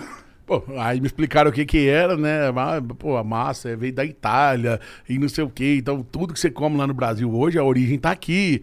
Eu Falei, ah, então vai, eu não ia ficar com fome, né? É, dizem que os ingredientes lá, do- lá, lá, lá a massa italiana é lugar, assim, superior à a farinha italiana é incrível, assim. Cara, diz que o, diz que o- eu- o trigo lá é diferente, é um trigo especial, É. o pão é diferente. Realmente, assim, é maravilhoso. Onde eu comi, achei uma delícia.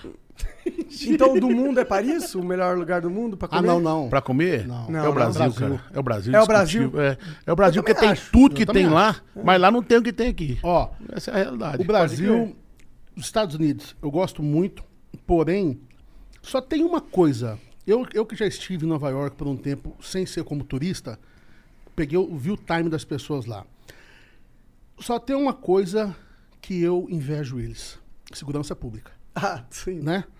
Mas restaurante, meu amigo, São Paulo tá muito à frente, porque São Paulo, a gente sai daqui agora, a gente come no italiano, a gente come no japonês, a gente come no francês. De alta performance. Nova York, 11h30, você não come mais. Sério? Você vai é naqueles carrinhos dos, dos indianos, comer uns, um Hot outro dog. cachorro quente. É, não tem. Então, o Brasil, assim. Só que a diferença é que lá você pode sair com seu relógio, com a sua carteira, duas da manhã. Eu, eu fazia muito isso, ia comprar sanduíche, saía do hotel de relógio, de carteira tal, numa boa. E não, não me sentia coagido. Pô, queria muito que isso virasse aí o Brasil, né? Ah, Nossa, Seria maravilhoso. É maravilhoso. E de merenda a gente entende, cara. Nós participamos de quatro programas, ganhamos quatro. Participamos de dois duelos de mãe. Nossa mãe cozinhando e a gente ajudando, a gente ganhou. Depois participamos do programa da Eliana, ganhei outra vez. Aí fui participar daquele Masterchef, ganhei de novo. Você participou Aí- do Masterchef? A, a equipe que eu apoiei. Ah, Ah, bah, foi, olha o que, que eu peguei. Foi uma mata, né? Caiu churrasco na minha área. Eu Falei, ah, uma, capaz. Tá na- tá na área do Ah, pai mas aqui, mandaram né? um- uma, uma, uma bisteca assim, parecendo uma bisteca da Fiorentina, coisa mais linda do mundo. Eu falei, isso é chupeta, deixa que resolve fácil. Não deu outra. É, dizem que pra Tá temperar certo. carne é sal e é isso. Tem o- alguns, alguns lugares, cada um tempera de um jeito, mas o, no- o meu gosto, sal grosso e pronto. Não tem muito segredo. Não tem muito segredo. Não. Pode Tem crer. algum, alguns lugares eles usam tipo de erva. Mas Você gosta daquele negócio que os caras fazem com sal assim? eu fui, inclusive, no restaurante dele lá Você foi? em, em Miami, né? É, no, no, nos Rat. Acho que. E fui, ele não, até não tava lá, ele tava pra Nova York. E tem dois brasileiros que trabalham lá e aí, conversando com os caras. A, a base da carne dele é o Wagyu. A carne dele é fantástica, é um negócio real. Você, comecei a comer uma peça, coisa mais linda assim, bonito, você faz o negocinho lá pra filmar, porque você tá no restaurante do cara, pô. Tá o cara é o certo, mais famoso do mundo, né? Mas sabe o que eu acho? Sim, eu vou, dar a minha opinião. É lindo, o cara é fenômeno, criou uma marca. Ele, né? Mas aqui é salzinho que aqui pegando no braço, eu acho meio assim. É um pouco nojento, é, nesse sentido. Lá tá suando dentro da cozinha lá, né? É verdade, é verdade. Mano, mas o meme é muito bom, né? É, pô. Verdade, Tu né? prepara assim também na tua casa? Tu- Não, não, não. Vocês já foram pro Ah. Japão, não? Não, a gente ia quando deu o terremoto, a gente ia Quando fazer o o, tsunami lá. o Brazilian Pô, é Day. do, um tsunami lá. Logo depois da, da, Inglat- da- do Brazilian Day em Londres, né, o André Dias, que da Globo, chamou a gente pra fazer o, o Japão. Mas daí veio o tsunami, foi quando deu aquela confusão e Pode parou crer. o país. Parou Ah, tudo. tenho vontade de ir, cara. Japão e China são lugares. O Japão dizem que tem o melhor Yagyu do mundo, né? É, É a origem, É né? porque é de lá, né? Só que os caras lá Faz comem assim, porque eu já vi no YouTube, não conheço, mas eu já vi no, no YouTube. Os caras cortam um filezinho assim, tipo um carpaccio. Pega com um palitinho, tem tipo uma pedra quente assim, eles só passam um negócio e comem. Não é igual a gente que corta um pedaço tamanho de carne e mastiga, não. Entendi. Pode crer. Então a gente. Ó a Tá- dica aí pro cara que quiser fazer um restaurante que serve Yagyu direito. É, pica, corta fininho, Carpatinho, fatiadinho, tipo como se fosse um sashimi, né? Aham. É, Mas ah, entendi. Aí pega a, pe- a peça crua. crua. Isso. Põe na Tem pedra tipo- quente. Tem tipo uma pedra de sal quente. Aí você só encosta, só sela ela assim e tal e come. É, se for Nossa, fininho, isso parece é muito bom. Isso parece. Parece parece bom. muito Não, parece não, muito não, não parece ser bom, tenho certeza que é maravilhoso. Já comeram desse- dessa forma? Já comi os filezinhos, aqui no Brasil, inclusive. Pode crer. Meu amigo, o, na verdade, o Div Donis falou, né? Aham. Ele falou que ele tem um... um... Tem um, tem um, um açougue aqui que vende uns pedaços de Wagyu ou Wagyu que ele pegou lá e ele comprou uma peça, cara, muito caro. Mas é muito Eu sei caro. até o nome desse açougue. Cara, eu, só, eu só vou se me convidar. Eu tô andando meio miserável, sabe? Esse negócio de pandemia me ensinou a viver com o essencial. Então, eu, tô sem, eu tô sem coragem pra umas coisas. Mas você falou que gosta de comida japonesa. Gosta de peixe, essas paradas também? Gosto, gosto. Todos gosto os animais. sushi, Por que, que tu não gosta, cara? Cara, eu, eu, não é, eu não tenho nada que eu não goste. Só que uma vez me deu uma alergia. Eu comi uma, acho que foi até uma lagosta, e me deu alergia, fui parar no hospital e tal. Eu Caralho. nunca mais tive coragem de comer lagosta, camarão e tal. Ah, tá. Mas eu gosto demais. O que, que eu fiz? Esse tempo atrás, agora eu fui lá e fiz um exame. Aí ele deu assim, na risca, no limite. E o médico falou assim, mas eu acho que vai abaixar. Eu vou fazer de novo agora, porque se eu fizer isso aí de novo e der zero, vai pro pau de novo. Não tem nada, cara, nada. Muito, muito se falava da buchada do Nordeste. Rapaz do céu, o negócio é gostoso demais, cara. Buchada, sarapatel, a tripa, tudo é gostoso, cara. Tudo tem seu sabor e eu aprendi a comer tudo. Entendi. Não Minha- tem. É, eu queria Eu não- ser o cara que come tudo eu também. não tenho mas aquelas paradas de comer, aquelas coisas da fresco. China lá não, mas. Ah, Tipo, grilo. parada. Ah, eu acho que não tem nada a ver, velho. Se tem boi, carne, peixe aqui, piqui, as coisas que eu gosto, pra que, que eu vou comer aquele trem atrapalhado lá? Não, Não não, É, eu comer- não comer um cachorro, não quer não? não, Deus o livre, cara. O maior carinho que eu tenho com os cachorros, tá doido. Tem 20. 20 cachorros. Acho que tem 20 ainda, não tem? Se não tiver, beira. Tem mais porque a gente. to- são todos resgatados. Legal. A gente cuida. E na fazenda do Fabiano também, ele me cedeu um, um piquete, um espaço, onde eu deixo alguns poucos animais que. Equinos que iriam para frigorífico. Ou então burro, mula, que trabalhou a vida inteira puxando carroça e as pessoas têm o costume de vender para frigorífico. Eu acabei adotando e deixando como um asilo até eles Não, morrerem. não que eu mande, eu não mando. Não tenho coragem, tanto que os animais estão ficando lá. Mas uma vez o César chegou e tinha uma mula trabalhando, puxando carroça, coisa leve, porque lá não tem serviço pesado. Aí o César falou assim: quantos anos tem essa mula aí? Sei lá, tinha sete anos, oito anos, alguma, não me lembro mais. Ele virou pro gerente da fazenda e falou assim: a partir da manhã ela tá aposentada. Trabalha mais não. Aí falou assim: ah, não, então eu vou vender. Ela falou: não, você vai largar ela aí no pasto, tomar conta dela, deixa ela aí. Deixa ela comendo. Então vivendo. todo animal que, tipo assim, equino, é, muares, Mas sabe o que eu fiz? separa, não vende nem É que nada, eu ela testei, fica lá até é que partir. eu testei um, aí o Fabiano não reclamou. Aí eu coloquei mais um. Aí tinha uns, uns dois cavalos em Belo Horizonte que o cara ia vender também pra. Eu pus no caminhão, mandei pra lá, ele não falou nada. Aí foi deixando, vou ver até, até onde vai sair. Quanto cabe na Aí fazenda? quando eu vou lá, eu falo pros funcionários deles, veterinários, eu falo, gente, dá uma, uma sondadinha de vez em quando, vê se os bichinhos estão precisando de alguma coisa. Separa um pouco da ração que ele compra aí, que é mais cara, joga lá pros, pros bichos. você pega pego pelos bichinhos? Cara, eu acho que a gente, é um- uma contribuição que eu tô fazendo, sabe? É aquilo que nós falamos no começo, né? Que eu tô fazendo pro, pro universo, pra natureza, eu tô contribuindo dessa E forma. outra, a gente tá respeitando quem serviu a gente. Né? A mula, o cavalo, eles serviram a gente. Então a gente tem que respeitar. Uma Você mula chegou vive na idade, cara, é relativo 30, demais. 32 eu, anos, Eu tenho, eu tenho um animal lá de mais de 20 anos de idade.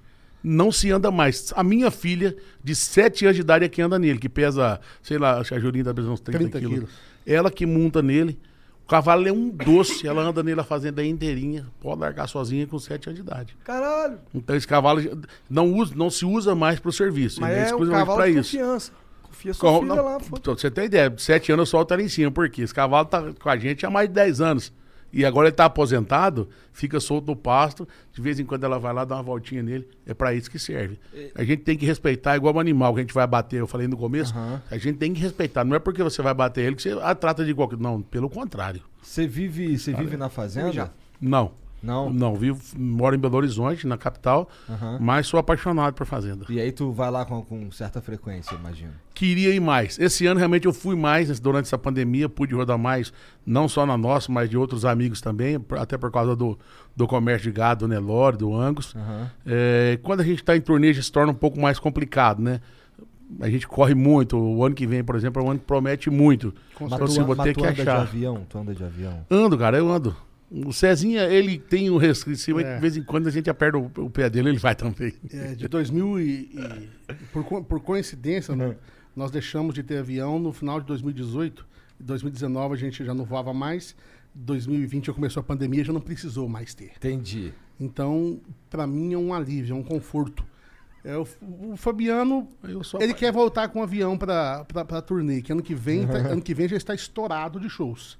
Graças a Deus. Porra, graças a Deus. Eu não quero, porque ele vai de avião particular. Eu vou de carro e paga metade da conta dele, né? Ele paga metade da minha. Querendo Então- ir na noite, tem que pagar. É a logística. Então, tá achando ruim demais esse negócio aí. Mas eu sou apaixonado com estrada. É? Meu carro Não, tá pô, mas com- o ônibus de vocês é muito É foda. muito- Ah, não, aí é outra Porra. história, mas a gente vai de carro. É, Raramente eu vou de ônibus, porque eu não, não durmo muito bem no ônibus. Então eu já prefiro montar no carro e ir. Meu carro vai fazer acho que cinco meses ou seis meses agora.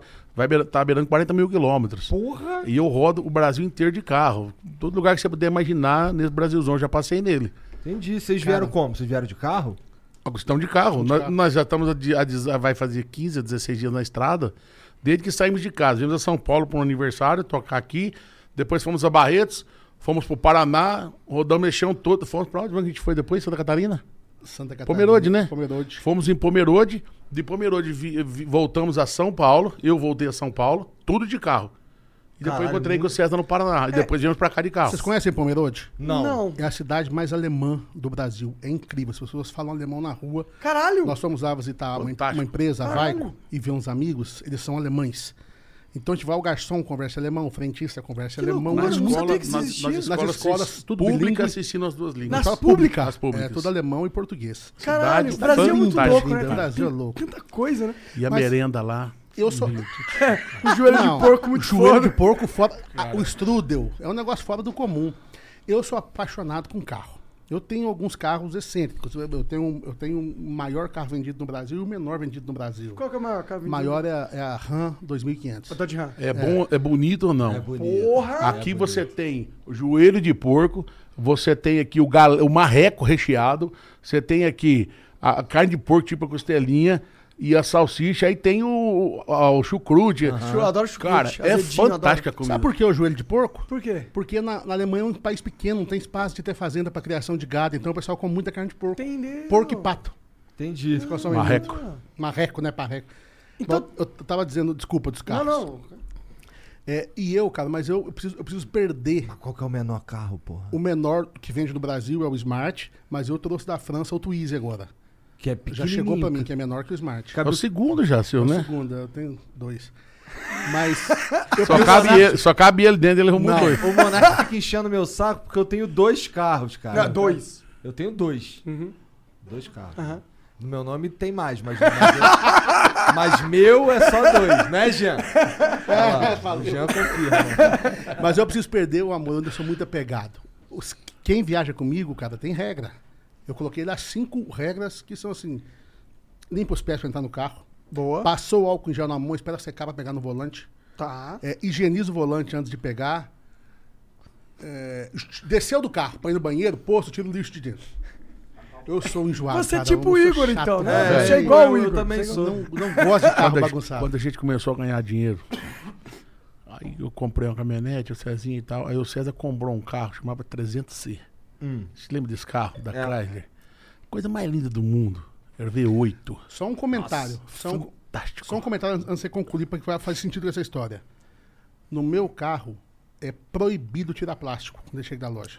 Então fica lá até cair sozinho. Plástico do. Ele é desses, né? Tipo, tem uns amigos meus que monitoram, Não, você não esse- pode tirar a película do monitor. Não, eu também não. Meu, meu- meu MacBook é 2013, tem película ainda. E aí, velho, o Cezinha acorda mais tarde que eu. E eu acordei cedo, vi o carro dele, achei aquele fantástico, já levei, mas arranquei os plásticos tudo. Do banco, da tela, arranquei de tudo. Rapaz, quando esse moleque acordou, Nossa, deve ter ficado muito puto. eu, ó. Mas tu arrancou de sacanagem, Não, o sabia? primeiro palavrão que eu escutei lá de dentro. Ele não arrancou Não de sacanagem. cara, natural. É natural, porque se você arranca essa porra mesmo. É, arranca o plástico do volante, plástico do banco, plástico. Que é meio Agora, feio, bicho, eu fui perdoando, eu fui olhando aquilo, sentindo não tem plástico do banco. Hora que eu olhei pro display, cara, que tinha arrancado a película do display, eu falei, ah, não, velho. Desgostei do carro. Desgostei. Tinha um amigo, Vendeu o tinha- carro. Tinha, um amigo meu passeando lá em casa. Eu falei, compra esse carro, Euler. Ele falou, não tem dinheiro. Ele falou, "Qu- quanto você pode pagar? Eu falei, ele ele falou, eu, eu falei, quanto você pode pagar? Ele, daqui um ano. Eu falei, então pode levar embora. Quero mais não. Eu quero um com plástico todo. Eu quero um de plástico. Ó, galera, se der presente pro César, já tá ligado. Tem né? que dar inteirinho. Se a gente der o, Não a garrafa de hidromel, ele vai manter o Tem que lacre. ser lacrada. Se tivesse lacrada, não vale. Ele vai furar embaixo pra beber pra não estragar o lacre. Não, mas é só com carro que eu tenho essa chatura. Eu também sou meio neurótico É. com meus carros, cara. Também sou. Porque, porra, eu tô. eu- ele é mó cuidadinho, pô. Vai entrar Nossa, um ele cara. enche muito meu ele dá várias broncas. Né, tá jogando cinza no meu carro aí, caralho, para de fumar. Ele deixa ser fumado do carro, você tem que agradecer. Porque já é um privilégio muito grande fumar do carro. Não, ele fica puto. Teve um dia que ele falou assim: Porra, abre aí que eu vou descer, porra. Vou de Uber. Não, não, não, não foi por causa disso. Foi por causa de quê? Porque você não queria deixar eu abrir o vidro. Mas o vidro tava liberado. Não tava, não, é, foi exatamente por causa do vidro. E é justamente ajudar você a tirar a cinza do carro. Entendi. Ah, eu falei que tu não ia abrir? É. Eu sou muito otário também. Cara, de Uber, parece que eu tô com meu pai. Caralho. Já é, Pô, abre eu aí, tô abre querendo aí. tirar a cinza do carro dele, eu não abrir, não. Mas isso vai, vai de cada um, velho. Vai de cada um esse zelo com O carro. Fabiano cada não um. liga. Ele pega o Eu carro não. e assim, põe pra torar. Eu, se eu tiver num carro de um milhão e num carro de 10 mil, o que eu tiver que fazer, eu vou fazer. A diferença é que no de 10 mil tu não cabe, porque ele cabe, é claro pequeno. que cabe. Porra. Mas eu digo porque, tipo assim, vou pra fazenda. Aham. Aí vou andar Eu tinha uma Land Rover, por exemplo, eu ia pra fazenda rodar. Pô, mas é o carro, cara, pô, mas eu vou a pé. Pô, não, Não, é? eu ia nela pra qualquer lugar. Não tinha esse Mas a Land negócio. Rover é um puta carro também pra Sim, ir eu digo, pros eu, né? eu digo por ser um carro caro, né? Os caras falam, não, não, eu não interessa um carro que eu tô. Hoje eu ando, por exemplo, eu ando numa Trailblazer hoje. A terceira que eu tenho. Aonde tiver aqui com ela, eu vou, eu não tenho esse problema. De, ah, não vou aqui não porque está de terra. Pelo contrário, esse dia eu vim vindo da Bahia, 1.600 quilômetros, rodei 200 estradas de terra. Pô, mas por que você não passou por aqui? Porque aqui eu já conhecia, aqui eu não conhecia ainda. Aí eu, vou mar... eu fui andando e marcando a cidade, né? Vou marcando a cidade. Marquei uma cidade que chama Santa Luzia, no interior da Bahia. Pô, um prefeito mandando mensagem, o presidente da Câmara mandando mensagem, obrigado, falando da cidade e tal. Eu tenho esse prazer. Então, ó, a estrada de terra é 200 km da terra. Fui no meu carro, eu tô lá, ele tá lá, é pra atender mesmo. Manutenção em dia, 100% em dia, não ando... Meu carro você pode chegar na garagem, ele tá com o tanque cheio. Porque eu não tenho hora pra sair e nem pra voltar. E aí tu. Mas- Se a Chevrolet me patrocinar, se eu patrocinar ele, eu, eu não teria o carinho Nenhuma marca de Não. carro patrocina vocês? Ele, ué. A Chevrolet. Ah, entendi. Por isso que ele tem Trailblazer. é Então, mas terceira. sabe, mas sabe como é que foi isso? É. Eu comecei a rodar a primeira vez na Trailblazer. Daí eu experimentei outro quando fui trocar, voltei pra ela. E aí surgiu essa parceria com, com a Chevrolet. Tenho que mandar um abraço ao Sasazaki, que é o vice-presidente de marketing lá, um querido amigo. Maneiro. Gente boa demais. Aí Salve, ele fez, fechei esse acordo com eles, eles me mandaram a Trailblazer. Cara, ela é fantástica. Não tô fazendo publicidade aqui, É porque que não é o 4x4? motivo. Mas ela é fantástica. Ela é excepcional, cara. Blindada, maravilhosa. Blindada? Blindada. Da Chevrolet, cara. Tem que ser. Eu Tá gosto do, do Cruze. fantástico. Da, eu- da época da Chevrolet, o Vectra, Vectra. o Ômega, aí veio o Astra. Pô, o Astrinha no carro sensacional. Porra, aí eu conheci um o Astra Cruze. e amava esse carro, Astra vermelho, Eu, mano. nossa, era aquele vermelho esporte, cara. Aquele Sim, carro era era, esse um mesmo, era show, esse um mesmo. show Eu tenho, eu tenho uma Brasinca 1989 com 60 mil quilômetros originais, sem um retoque. Caralho. Zero. Pô, mas, mas aí, peraí. Esse, esse- esses carros aí, tu- eles não podem ficar parados diretão, né? Tu tira Não. pra dar um rolé de vez em quando. eu fui- esses dias eu viajei em Goiânia neles, vim pra Minas Gerais, de Brasinca. Vim parando a cada 100 Eu km nem encher o sei tanque, que mas... carro é esse. Vou- Deixa eu ver aí, Jean. Põe aí, põe aí. Brasinca. Coloca Brasinca Passo Fino, que é o modelo dela. Caralho. Tu, tu tinha, eu lembro que você tinha pira com avião, não tinha? Tu não andava Tem, de Não, avião? é, então a gente falou sobre... Tu tem também? Não. É isso? Não, não tem não. É isso aí. Essa Olha ela aqui, aí. Igual essa aí, ó. Igualzinha essa aqui, idêntica. Caralho. Ah, da hora. Esse Se é muito carro eu- de apocalipse mesmo. Você é o único carro que tá funcionando Ah, no tem da... um Landau 79 com 50 e poucos mil quilômetros também. Tudo novo, né? Tudo novo. E barco? pessoas perguntam, barco você gosta de carro velho? Odeio carro velho, eu gosto de carro antigo. É. Pô, ah, boa, boa, é, boa. é. Eu, o- eu peguei agora, ultimamente, um carro maneirinho, que é um carro que eu esperei 21 anos pra ter. Por quê? Porque eu Porque não queria. tinha dinheiro. É, é. É. Eu queria ter um carro envelopadão fosco, conversível, tá ligado? Caramba. Aí eu peguei uma Mercedes SLK 200 e ela é 2009. Só que ela tem 30, 37 mil rodadas. Eu compro. Não, foda-se. Você não compra, velho, porque ele não vende essa Não. porra. Ele envelopou, ficou E ela- bonito. e ele ela- era feio, o carro era feio antes. Ele era prateado. Mas ficou Vou te bonitão. contar uma história de uma Mercedes. A gente foi pra Goiânia fazer divulgação, a gente tinha um show no dia e foi fazer divulgação numa, numa rádio. Chegamos lá encontramos com um cara que é um mito, é um fenômeno, que a gente é apaixonado, que ele chama da Amado Batista. Aí o Amado conversando ali, o Amado falou assim: vai almoçar lá em casa hoje.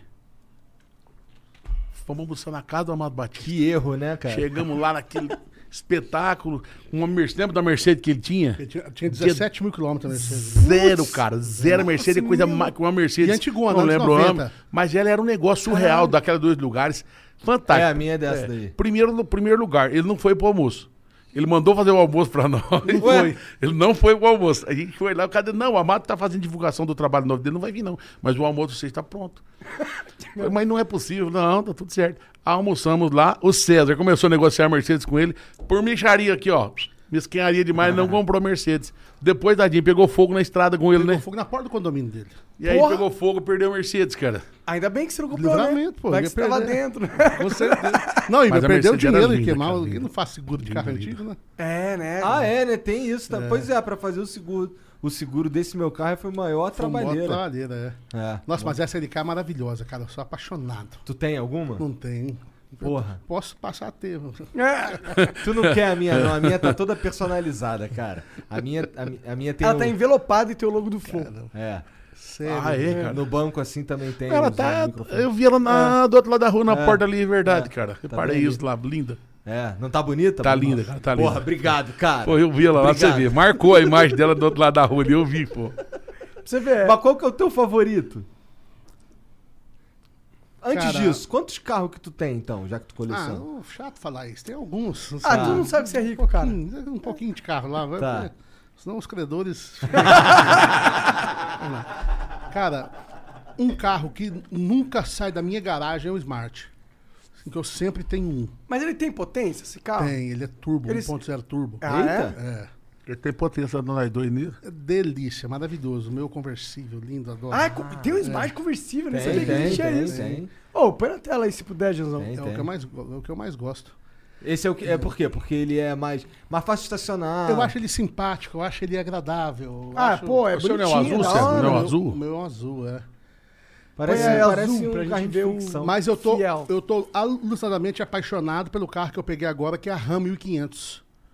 Ah, tá que de chegou agora no Brasil. Tô apaixonado. Esses carros são gigantescos, né, mano? A, a 1500 é, É absurdo. menor. É menor? É a 2500. Eu tenho também. Era um carro, por exemplo, que eu, eu- eu eu- quando eu vim em São Paulo com ela, peguei rabo, porque ela não pode, ela só pode andar onde caminhão anda. Então não podia passar nos radar de carro. É, várias ruas de São Paulo você não pode andar. Tinha que ficar mais nas marginais. Não, mas, é- mas eu Nossa, entendo, é- porque é, é- um monstro Pô, aqui essa fechou, porra. né? cara. Na hora que eu ia Mas a comprar- 1500 pode, César? A 1500 pode. Pode, né? A 1500, aí eu peguei a 1500. Essa é a por isso. 1500? Essa é bonita pra caralho. Ah, mano. aguenta pra caralho. É muito engraçado. todas- Todas são foda. A tua é de que cor? A Bota minha- 2500 A minha é aí. prata. É a prata, aquela ali embaixo ali, ó. Aí na, tua frente aí. Entendi. E o mais engraçado é que ela é do mesmo tamanho da, da 2500, Não, por ela questão. é menor. Ela é menor. É pouca coisa, É, bicho. não- Você, não- você nem Nossa, nota. essa é muito violenta. É bastante menor. Não, essa é violenta. Essa é a Nossa. 2500. Essa é, bo- Ô, é, de- Cezão, é essa da daí hora. é mais Não, mas é maneira. da hora. Essa- Essa, é mais maneira. Essa eu já tive. a- Olha a frente Sei, dela, parece cinco. que tá chegando com o narigão master. Brabo né? pra É, caralho. eu tive a versão é, é. Miriam- Miriam- é, Midnight. Night Edition, que ela é toda Põe preta, aí, sabe? Night, Edition, põe aí. Night Edition. Coloca César Menotti Dodge é, Ram 2500. Aqui, eu tive essa aqui, a vermelha. Essa aí mesmo. Ele tá É precisando em bonita, outra é aba aí. cara. É, nossa, é maneiro demais. Maneiro demais, mano. É, Carro é eu- um negócio maneiro demais, com certeza. Aqui, essa aqui. Aqui, ó, põe a segunda foto aí. Aqui, eu com o Smart e com a RAM, ó. Nossa. Ai, ó, o, o máximo e o mínimo. Caralho. É muito Nossa. grande essa porra. É mano. muito grande, mano. Eu acho que o Smart cabe na carroceria dela. Ca- cara. cabe fácil. Só não cabe porque elas vêm com Rambox agora. Aí, Ah, se verdade. fosse normal. O que, que é Rambox? Aqui o Twizy. Rambox são um- uma- uns bagageiros laterais que ela tem. Ah, Abre esse Twizy aí, deixa eu ver. Nossa, essa- esse, Esse daí é é o menor de todos. Ele é quase o tamanho do Twizy, se reparar. Esse daí, esse é só um lugar, esse carro? Ô, gente, deixa eu avisar o pessoal que tá assistindo, meus credores, isso é tudo financiado. Tá ok? Eu tô devendo tudo. Se quiser pegar o carro, tem que levar meu carnê junto também. Mano, você tem uma mina de ouro. Acho que você não pode. Já era, já, eu acho. Esse carro aí só cabe tudo dentro? Não, ele é igual moto, cabe um na frente e um atrás. Entendi. Caralho, interessante. Eu nunca tinha visto esse carro, a primeira vez. Esse E da- monociclo, vocês não piram, não? Monociclo. sabe o que, que é. Ô, põe o S20 Eagle aí pra eles verem. Caralho. Eu Monociclo. sou louco pra ter um triciclo, só que no Brasil não achei um legal ainda.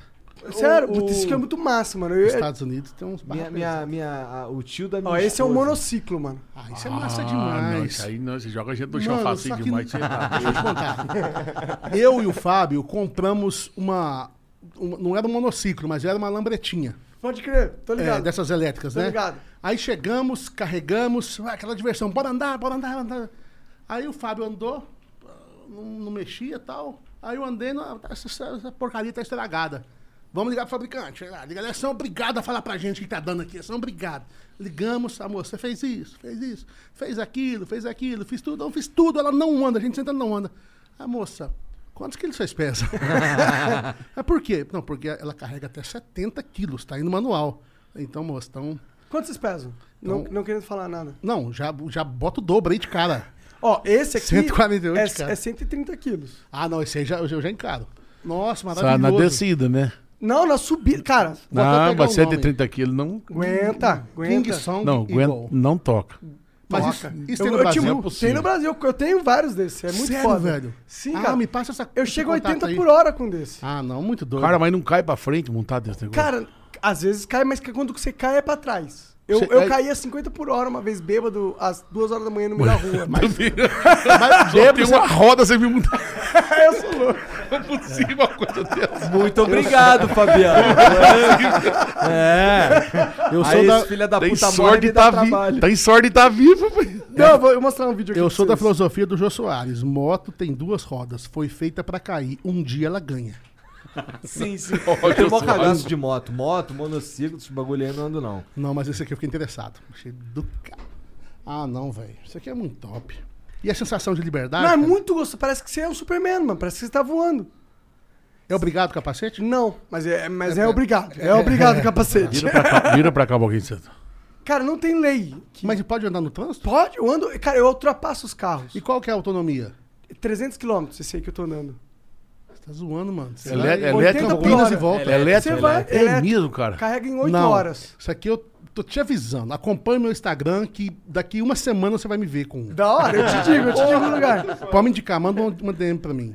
Da hora, é foda. É, é massa, É bicho. Não- massa, eu, cara. nunca tinha. Porque eu vi um que você anda de pé, né? Sim. Falei, é Que é capote, o não ce- acerta, que- que, você tem que equilibrar. Não, não, um que é só o que você coloca os pés. Mas é esse, é esse. Mas esse é senta nele aí, não? Dá pra sentar. Esse dá pra sentar. É porque tem um pelo que eu vi tem um ali, banquinho. tem um banquinho, então eu não tô tem. ficando doido. Não, não, tem um banquinho, mas é, é- o ideal é ir em De pé. pé. Mas é que se você quiser sentar, dá pra sentar nesse, que esse é o novo modelo, o mais no, é o mais tecnológico que Eu existe vi no que ele é mundo. maior, cara. O outro que eu vi é um- é uns bem pequenininhos. Sim, esse tem suspensão a mola, mano. Vou ter que vender um carro pra comprar ele também. Não, é 30 Não. mil esse aí. É, esse mais. O mais pica de todos custa Caramba. 30 pau, entendeu? Então, é o assim, mais pica do o mundo. Monark tem um de 5, não é? Eu tenho um de 5, eu tenho um de 19, eu tenho um 20 um de 26. Que é o que vai 80 por hora. É. Nossa, é muito 80 gostoso. por é hora, muito bicho. gostoso. É muito gostoso. Não, 80 é se tu esgarçar o Não, o bicho. máximo é 80. O máximo que eu cheguei foi 75. Porque andar 80, E o né? meu cu, assim, tava muito travado. Assim, muito travado. desse é 9 de julho, ele levanta a mão. Cara, se você tiver um negócio ali, tu vai. Mas é, Tá é a liberdade máxima, assim. É, não, é- nada é que massa, cara, é escreva. massa. Ó, é, hoje, é, hoje é dia do gordo. Parabéns. Não ia falar parabéns pro Igor, parabéns, Fabiano. Ué, mas eu parabéns pra mim também. pô. Parabéns pra mim também, aqui, ó. você não. Aqui, ó. é, Você, você tá quase. É, já que é o dia do gordo, deixa eu fazer um pedido aqui, Mano, cara. aham. Eu tô faltando um, um beijo de uma pulga pra eu completar 2 milhões de seguidores no, Twi- no Instagram. Então, galera, me segue lá no Instagram, que se seguir, eu vou postar um nude andando com uma motoquinha. Caralho! Não vai. Ele quer, acabar, ele quer acabar com a carreira. Faz uma coisa dessa, acabou a carreira. Uma tanguinha, uma sainha Uma tanguinha, muito uma tanguinha. Vai, boa. Que vergonha. Tu Ô, curte rede social também, Fabiano? Curto demais a conta. É? Muito. Tô Só não sou Instagram? loprado igual o César. Tira as tiradas dele, eu não consegui, não. Mas gosto. Gosto do Instagram, o Twitter, acompanho você muito. mostra o seu dia a dia no Instagram? Muito pouco, cara. Muito pouco. Até a galera me cobra aí de mostrar um pouco mais. Às vezes eu vou guardando as fotos pra postar e acabo não postando. Mas adoro acompanhar. Como que é o teu, o teu dia a dia? Tu acorda, reunião da, da, do, do- da... Oh, we could, we could fly. This is your summer. That means Six Flags and the taste of an ice cold Coca Cola. We're talking thrilling coasters, delicious burgers, real moments together, and this. Coke is summer refreshment when you need it most, so you can hop on another ride or race down a slide at the water park. Six Flags and Coca Cola. Come make it yours. Visit sixflags.com slash Coke to save up to $20 on passes, plus daily tickets starting at $34.99. Fly. da Então, cara, primeira coisa pela manhã, academia, né? Apesar de não parecer, eu vou na academia. Legal? Legal, Ah, vocês cara. são vou. fortes. Isso é, a gente tem uma caixa boa, sabe? E depois da academia gosta de aí comer, acaba. né? Aí é foda. Mas eu fico, minha filha leva na escola, a esposa leva, vou pro escritório. Isso em Belo Horizonte. Vou na casa da minha mãe todo dia, que mora pertinho da gente. Legal. E quando você tá na estrada, aí muda um pouco a rotina. Às vezes você vai dormir muito tarde, já acorda mais tarde, aí os compromissos estão no horário em cima, já não vai na academia. Né? Mas o nosso foco mesmo, quando a gente está no saímos para trabalhar, até tem os horários de lazer, mas 90% ali é o trabalho. A gente tá focado naquilo. Aí quando eu vou pescar, aí a gente posta, vai pra fazenda, posta, churrasco, pode ver, as últimas duas postagens ou três que eu fiz é tudo de comida. É a nossa principal coisa mesmo é música. É o que a gente tá procurando Bom, focar é o cada nosso vez ganha-pão mais. forte é a música. É tudo que a gente, tudo que a gente Duvido tem. que é o ganha-pão forte. foi a- é, porque até o negócio do gado, o negócio do ouro, tudo, a influência das- da música abriu portas pra Claro, gente. claro, né? claro. Então tudo é a música. É, eu- quando o Fabiano tá contando de levar a filha na escola, eu só pude levar a minha uma vez, que ela começou a estudar agora.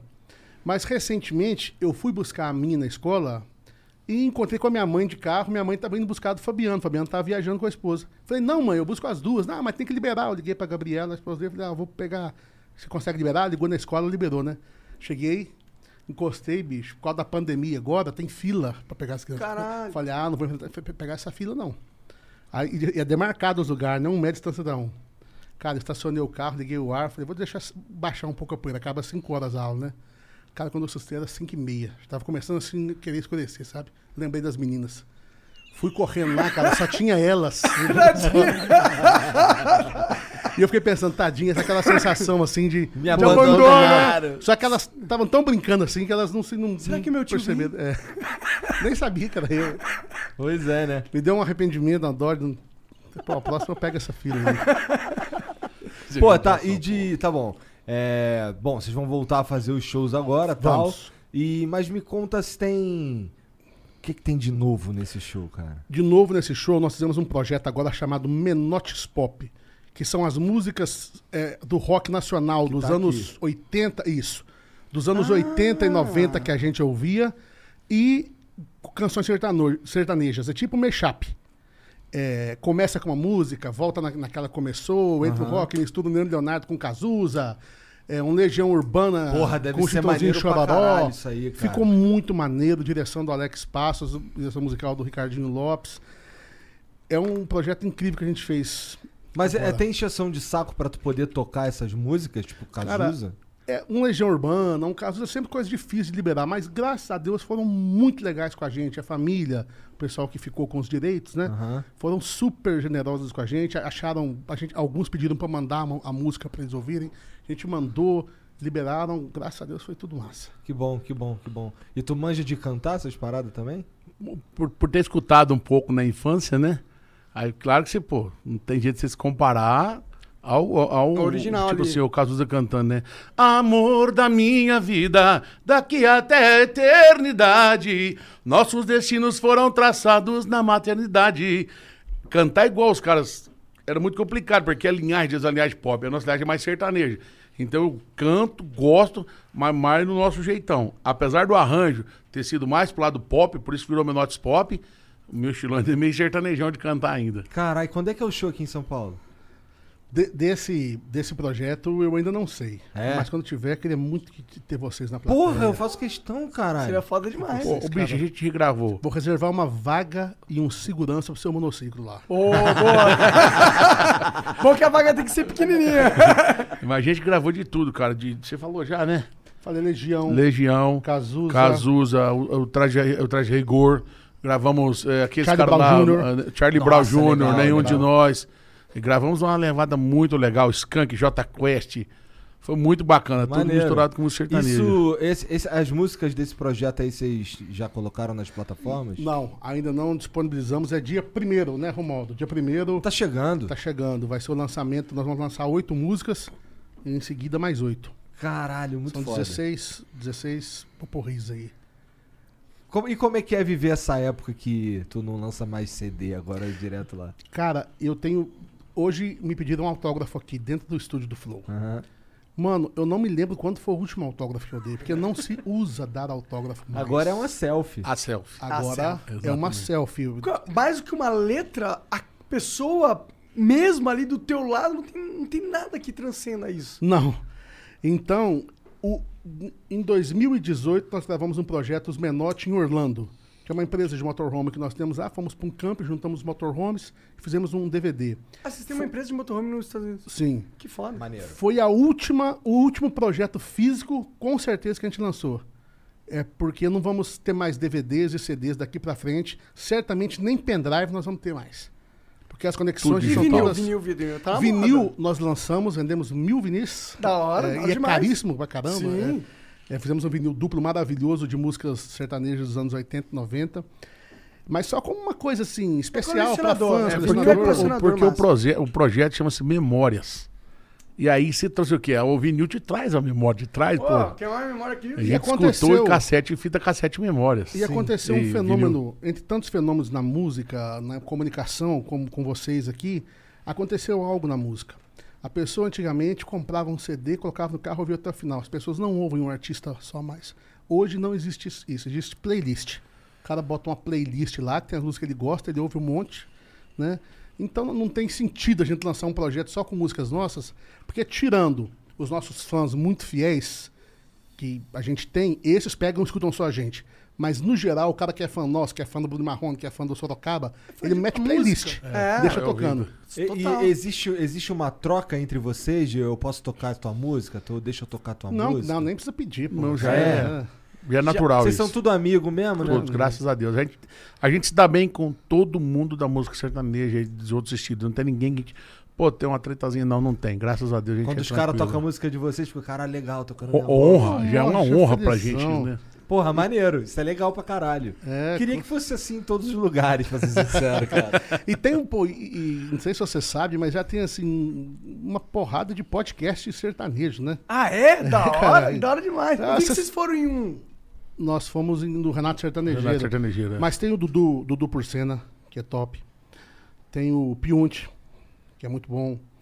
Ah, tem uma- o Conceito Sertanejo. Conceito Que sertanejo. fala só de música Só sertaneja. de música sertaneja. E é Então, muito importante que existam esses espaços, porque, por mais que o flow seja legal, aqui a gente não tem a oportunidade de trazer a essência do sertanejo máximo do que um fã poderia trazer de vocês. Ou- um fã ou- do sertanejo máximo. Aqui, ó, eu, eu adoro vocês, eu acho sertanejo muito foda, mas eu não sou um cara que. Sei, Que, claro. que, que vive o sertanejo, que escuta. E, portanto, um papo com um cara que vive essa parada vai ser Isso. muito diferente. Você não conhece assim nada do universo sertanejo?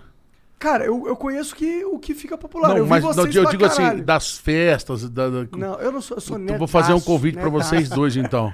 O ano que vem, depois de dois anos, vai voltar a festa de Barretos. Quero convidar vocês dois para ir para lá com a gente. Provavelmente a gente deve estar na festa o ano que vem, a gente viemos no ano passado e esse ano. É, para vocês conhecerem e entender o que que é um mundo sertanejo. É muito legal, ir, cara. Cara. Cara, é o mundo. Tudo é gostoso, Pra mim, cara. como que eu vejo o mundo sertanejo? Pra mim, é a raiz do Brasil. É como que eu vejo. Isso com certeza. Apesar de muita gente não querer assumir, mas é a raiz do Brasil. É total é, cara. É Total porque é. todos nós tivemos um tio, ou um avô, ou um bisavô que veio do campo. Cara, quando eu falei Com que eu tava certeza. conversando com a galera do sertanejo pro meu vô, mano, o sorriso abriu na cara dele muito foda. Assim, cara, tá falando com o meu... Da hora, esses caras são foda mesmo, traz mais dele. Foi isso que ele falou. Deu, e o meu vô. É a essência dele, velho. A origem que ele curtiu. O sertanejo, ele tá no brasileiro. Você é apaixonado, tô dizendo, não sei se é isso, você é apaixonado com rock. Vamos Não supor. sou, não sou. Não, um exemplo, Ok. que seja MPB, que seja Reggae. bossa nova, reggae, o que que eu não for. sou apaixonado com nada. Porém, tá aqui Eu o. sou metalheiro. Ele, Pronto. ele é, ele é, ele é É, metaleiro. Pega o é. avô dele, o que, que o avô dele escutava. Meu avô estava sertanejo, meu avô é da roça. Você entendeu? Ele poderia até escutar os Beatles lá na roça, mas ele escutava o Tony Tinoco. Ele certeza. escutava os Elizalo, os Zique Zeca, essa turma toda, com certeza. Mas Porque você sabe que eu- o que, que acontece sempre comigo? Eu acabo encontrando muito amigo, muito amigo não, gente do metal.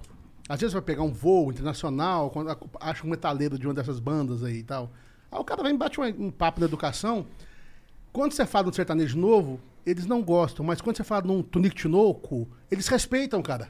Você fala, Pô, isso é massa, cara, isso é raiz e tal. Você fala num, num Tião Carreiro e Pardinho, os caras sempre respeitaram.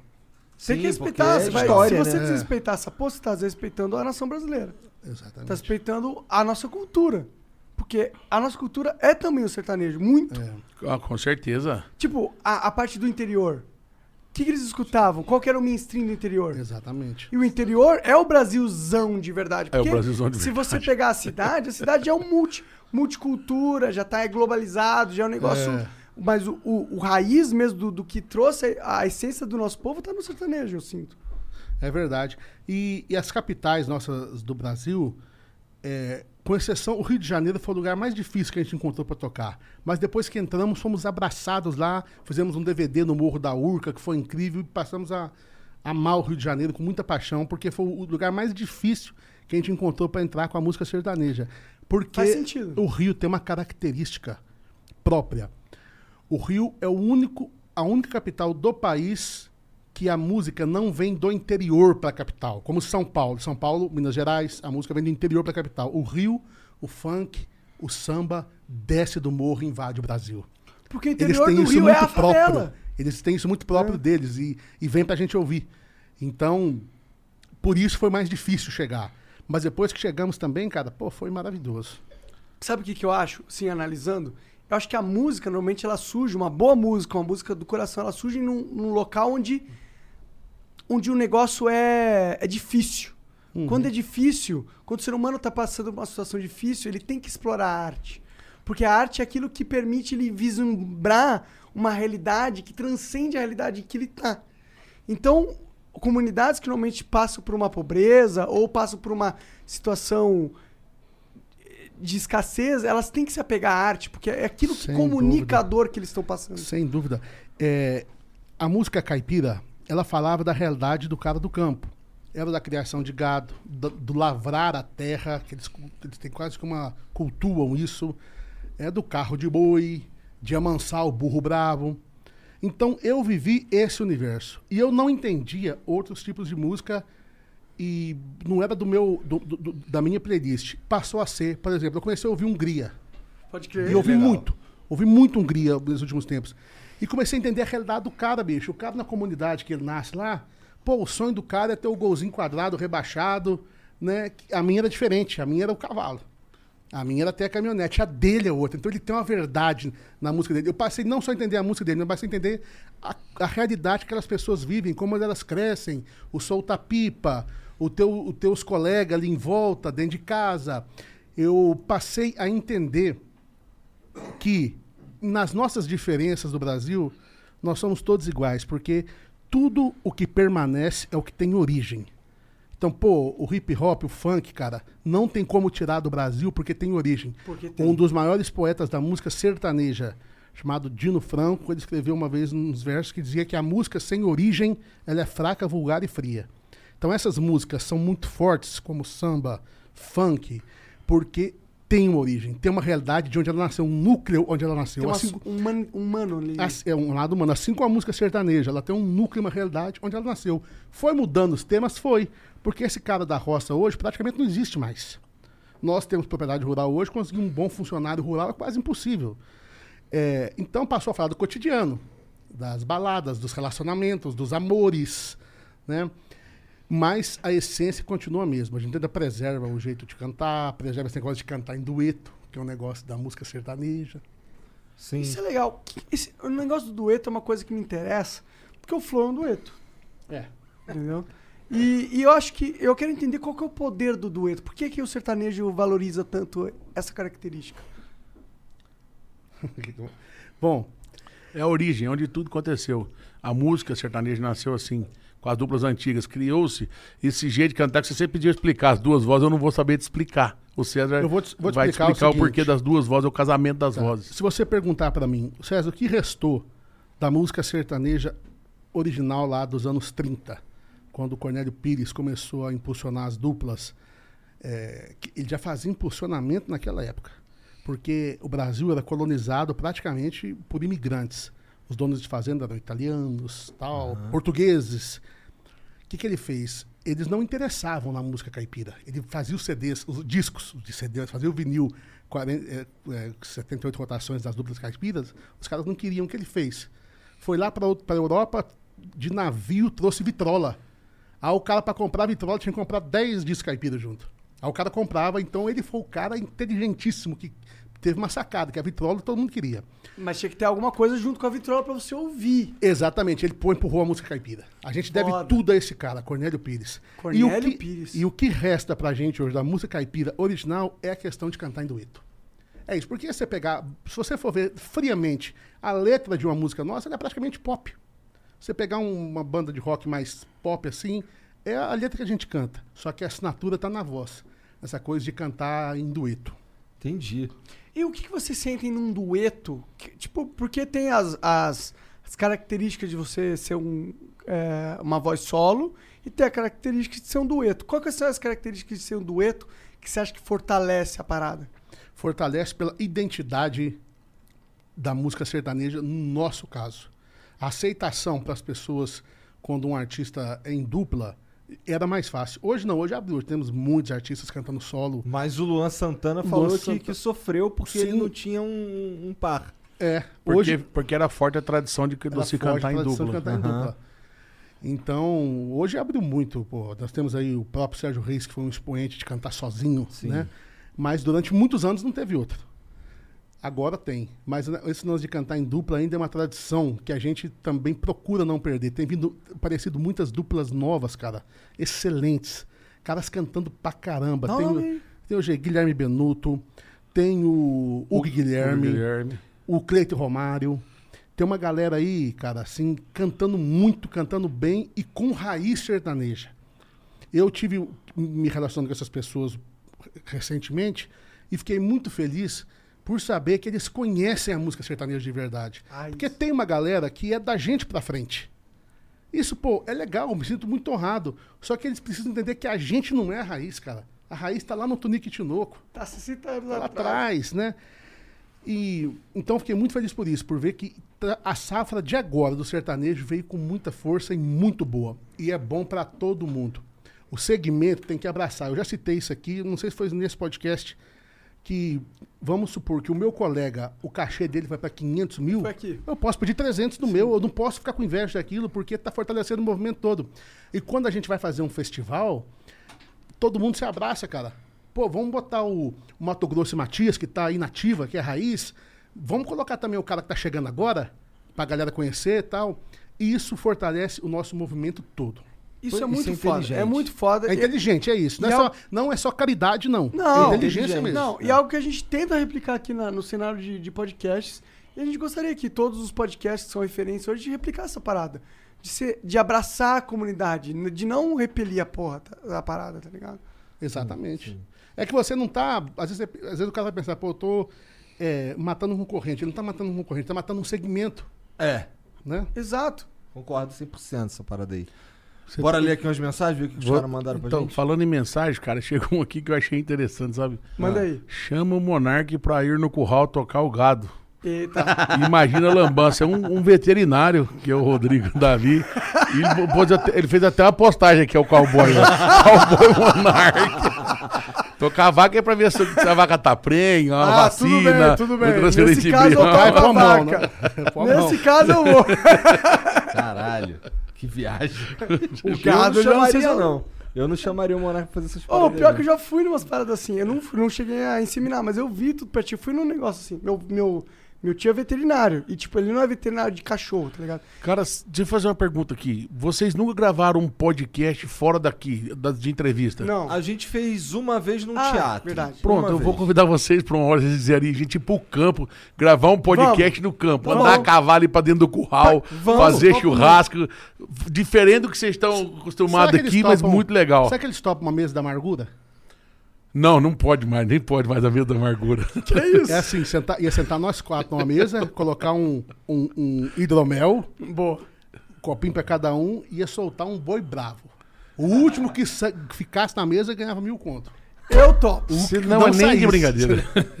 Tu não topa. Eu não, não é que eu não topo, não. Não pode mais. Não pode Não mais. pode mais, né? Nem Contra- isso, nem o futebol também não pode. É, O que, que é o futebol? Futebol era a turma jogando bola, eles sortavam um garrote bravo no meio. tá maluco. Tá maluco. Isso deve ser muito engraçado. Isso é tortura né? com os humanos, não Cara, com o boi. tá. Não, Já que estamos um aqui- boi- imagina um boi de 20 arroba, bicho. Você tá louco. maluco. Já que eu vi que vai ter um podcast aí de game de tabuleiro, Dá uma cabeçada que manda lá em Campinas, você tá louco. Deixa eu mandar um abraço aqui pro, pro meu amigo Márcio Mota, que é o rei da tecnologia e das invenções. E ele tá agora, depois de estar tá, tá milionário, então ele vai colocar dinheiro. Aí sim, é E vou te falar, há oito anos atrás estava carregando um notebook debaixo do braço, dando manutenção. Caralho. Gênio, gênio. Maneiro. E ele agora, que já não tem o que fazer, já aposentou, ele tá. Ele criou uma fábrica de customizar jogo de tabuleiro. Que E da então hora. você compra um Star Wars, mas você pode comprar uns kitzinhos pra customizar seu jogo, sabe? é do hora. caramba, mano. Quanto será que Qual tá é o ganhando essa propaganda? Não? Nossa, nada, isso aqui é amizade. Eu, eu não, eu não, até agora não já vi que não vai sobrar Martu- nada, que eu não tô nem... Martu é patrocinado pela Chevrolet. É, tá aí chorando. Deixa ele dar os recados, ah, senão. Não, não, né? Nós vamos continuar o papo. Esse aqui são tópicos novos, ó. O Romano BH diz aqui: Como surgiu a música Lugar Melhor que BH? Mesmo sendo carioca e gostar de rock, a música ficou muito bonita e transcende o gosto musical. Ah, que legal, fico muito honrado. Essa música, a gente foi fazer um carnaval na, na cidade de Abaeté, Minas Gerais, e eu tava no hotel e escrevi essa letra rapidinho, fiz essa música pensando em homenagear, porque BH foi muito massa pra gente, sabe, cara? A gente, a gente chegou em BH na miséria, total, passando todo tipo de humilhação e dificuldade que o ser humano pode passar, passar de despejo, de não ter comida, de ter. E Deus honrou a gente lá, crescemos. Então, eu quis fazer uma música para homenagear uma cidade. Escrevi lugar Então, melhor você que pôs BH. nome ali, né? na- Fazenda BH. Da Fazenda É. BH. Entendi. O Mr. Pezão. Mr. Pezão manda aqui, ó. Sou muito fã desses dois, só queria entender qual a tara do César por carros pequenos. KKKKKK. Esse pezão é uma figura. Ah, eu gosto, cara. o cara gosta de carro pequeno. É pra valorizar, é pra valorizar o tamanho dele. É porque eu sou o filho, eu, sou o caçula, eu sou mais novo, eu só, meus brinquedos eram tudo que sobrava deles. Então eu falei, o dia que eu puder, eu vou ter os brinquedos que eu quero. Tá certo. É, agora pronto. Agora, meu né? brinquedo agora é, é uma, uma, um, um Um monociclo. Agora vai é um ser um Você vai monociclo. curtir, você vai cara. curtir. Tô, foquei, tá na minha cabeça. O Maurício Jundiaí manda aqui, salve, salve família. Salve Igor e Monark, salve César e Fabiano. César, eu vi um vídeo seu com aquele cara dos lagos. Achei incrível lá o que vocês vão fazer lá no Hospital do Amor, em Barretos. Que causa nobre. Vocês vão fazer um show lá? Como faz pra ajudar esse projeto? projeto, é, o Hospital do Amor, é a coisa mais incrível que nós já conhecemos. Porque eles cuidam 360. Por exemplo, eles perceberam, eles descobriram através de tudo, muita pesquisa, que a criança ficando próximo da família, a recuperação do câncer, é, a chance é muito maior. Caralho, da hora. Descobriram que o tratamento de câncer vai durar mais ou menos um ano e meio, e quando a mulher ficava sozinha, o pai longe, o casamento acabava. Então eles criaram uma- um lar do amor também, onde traz a família toda, traz o pai, a mãe, emprega o pai, coloca os filhos na escola e tem uma suíte ao lado das- do CTI, onde o pai e a mãe dormem próximo da criança. Cara, que É foda, maravilhoso. Sobrenatural, Que cara. foda. sem completamente sem nenhum tipo de, de- de remuneração. É tudo gratuito. Não, isso é muito foda. Então, quem quiser ajudar, cara, é a obra que, sim, que eu sou alucinado, apaixonado, do Dr. Henrique Prata. É, entra no, joga no Google aí, Hospital do Amor, tem as formas de doar. A gente sempre está doando através dos shows, através de doações voluntárias anônimas nossas e de amigos que a gente pede para contribuir também. Mas toda ajuda é bem-vinda. Maneiro demais. Muito foda. Ah, eu gostei muito da ideia. A Fantástico. ideia é muito boa.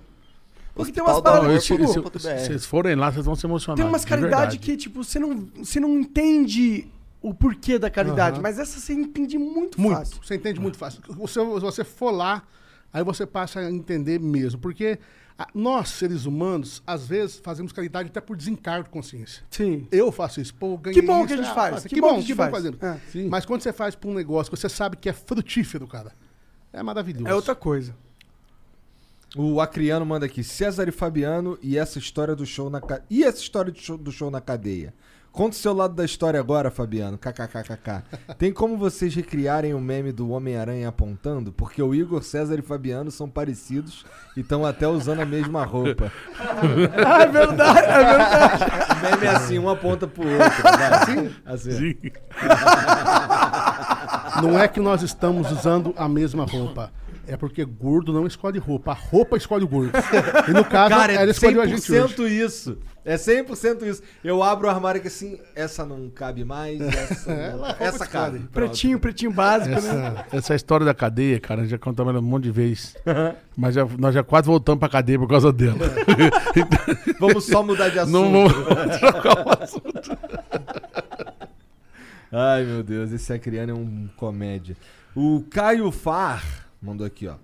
Eu sou o cara que curte Metallica, Megadeth, Oficina G3 e que fala que não gosta de sertanejo, mas quando é Chitãozinho Chororó e César Menotti e Fabiano, eu aplaudo de pé e paro para ouvir e apreciar a música de verdade. Deus abençoe vocês. Caraca, cara, que um legal, abraço. cara. Como é que é o nome dele? Caio, Caio Far. Ô, Caio. Caio, um abração, irmão. Obrigado. Que legal. Ô Caio, tu escreveu Megadeth errado. Megadeth não tem o A depois do I. Megadeth, né? É, é. E o Chitãozinho Chororó também, né? Deixa eu ver. Chitãozinho. Ô, para de aloprar o Caio. Pô, uma mensagem legal. Cada mó carinhoso.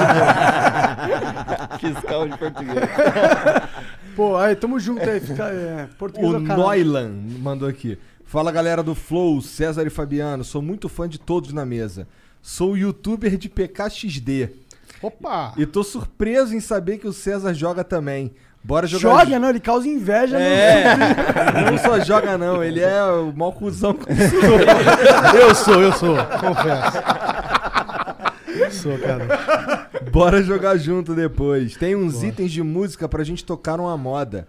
Manda um abraço pra mim e pro meu pai, Wendel. Ele adora vocês. Ô, seu Wendel, um abraço, pra abraço. vocês. Bora jogar esse PKXD aí. Caralho. É por essa eu também não esperava, cara. Sério, No velho. PKXD tem A- coisa do One Piece? Porque eu sei que no Roblox tem. Ah, Eu não sei como. Não, Não, muito acho que longe. o PKXD é. É, é, é mais. Não, não tem outros apli- Não é muito jogos mod. dentro, não, não, né? modifica muito. Não, não, não modifica não. Entendi, entendi. O Marcelo Hawkins mandou aqui, ó. Salve, salve família. Fala, Cezinha. Vocês têm vontade de fazer uma versão de alguma banda de rock nacional?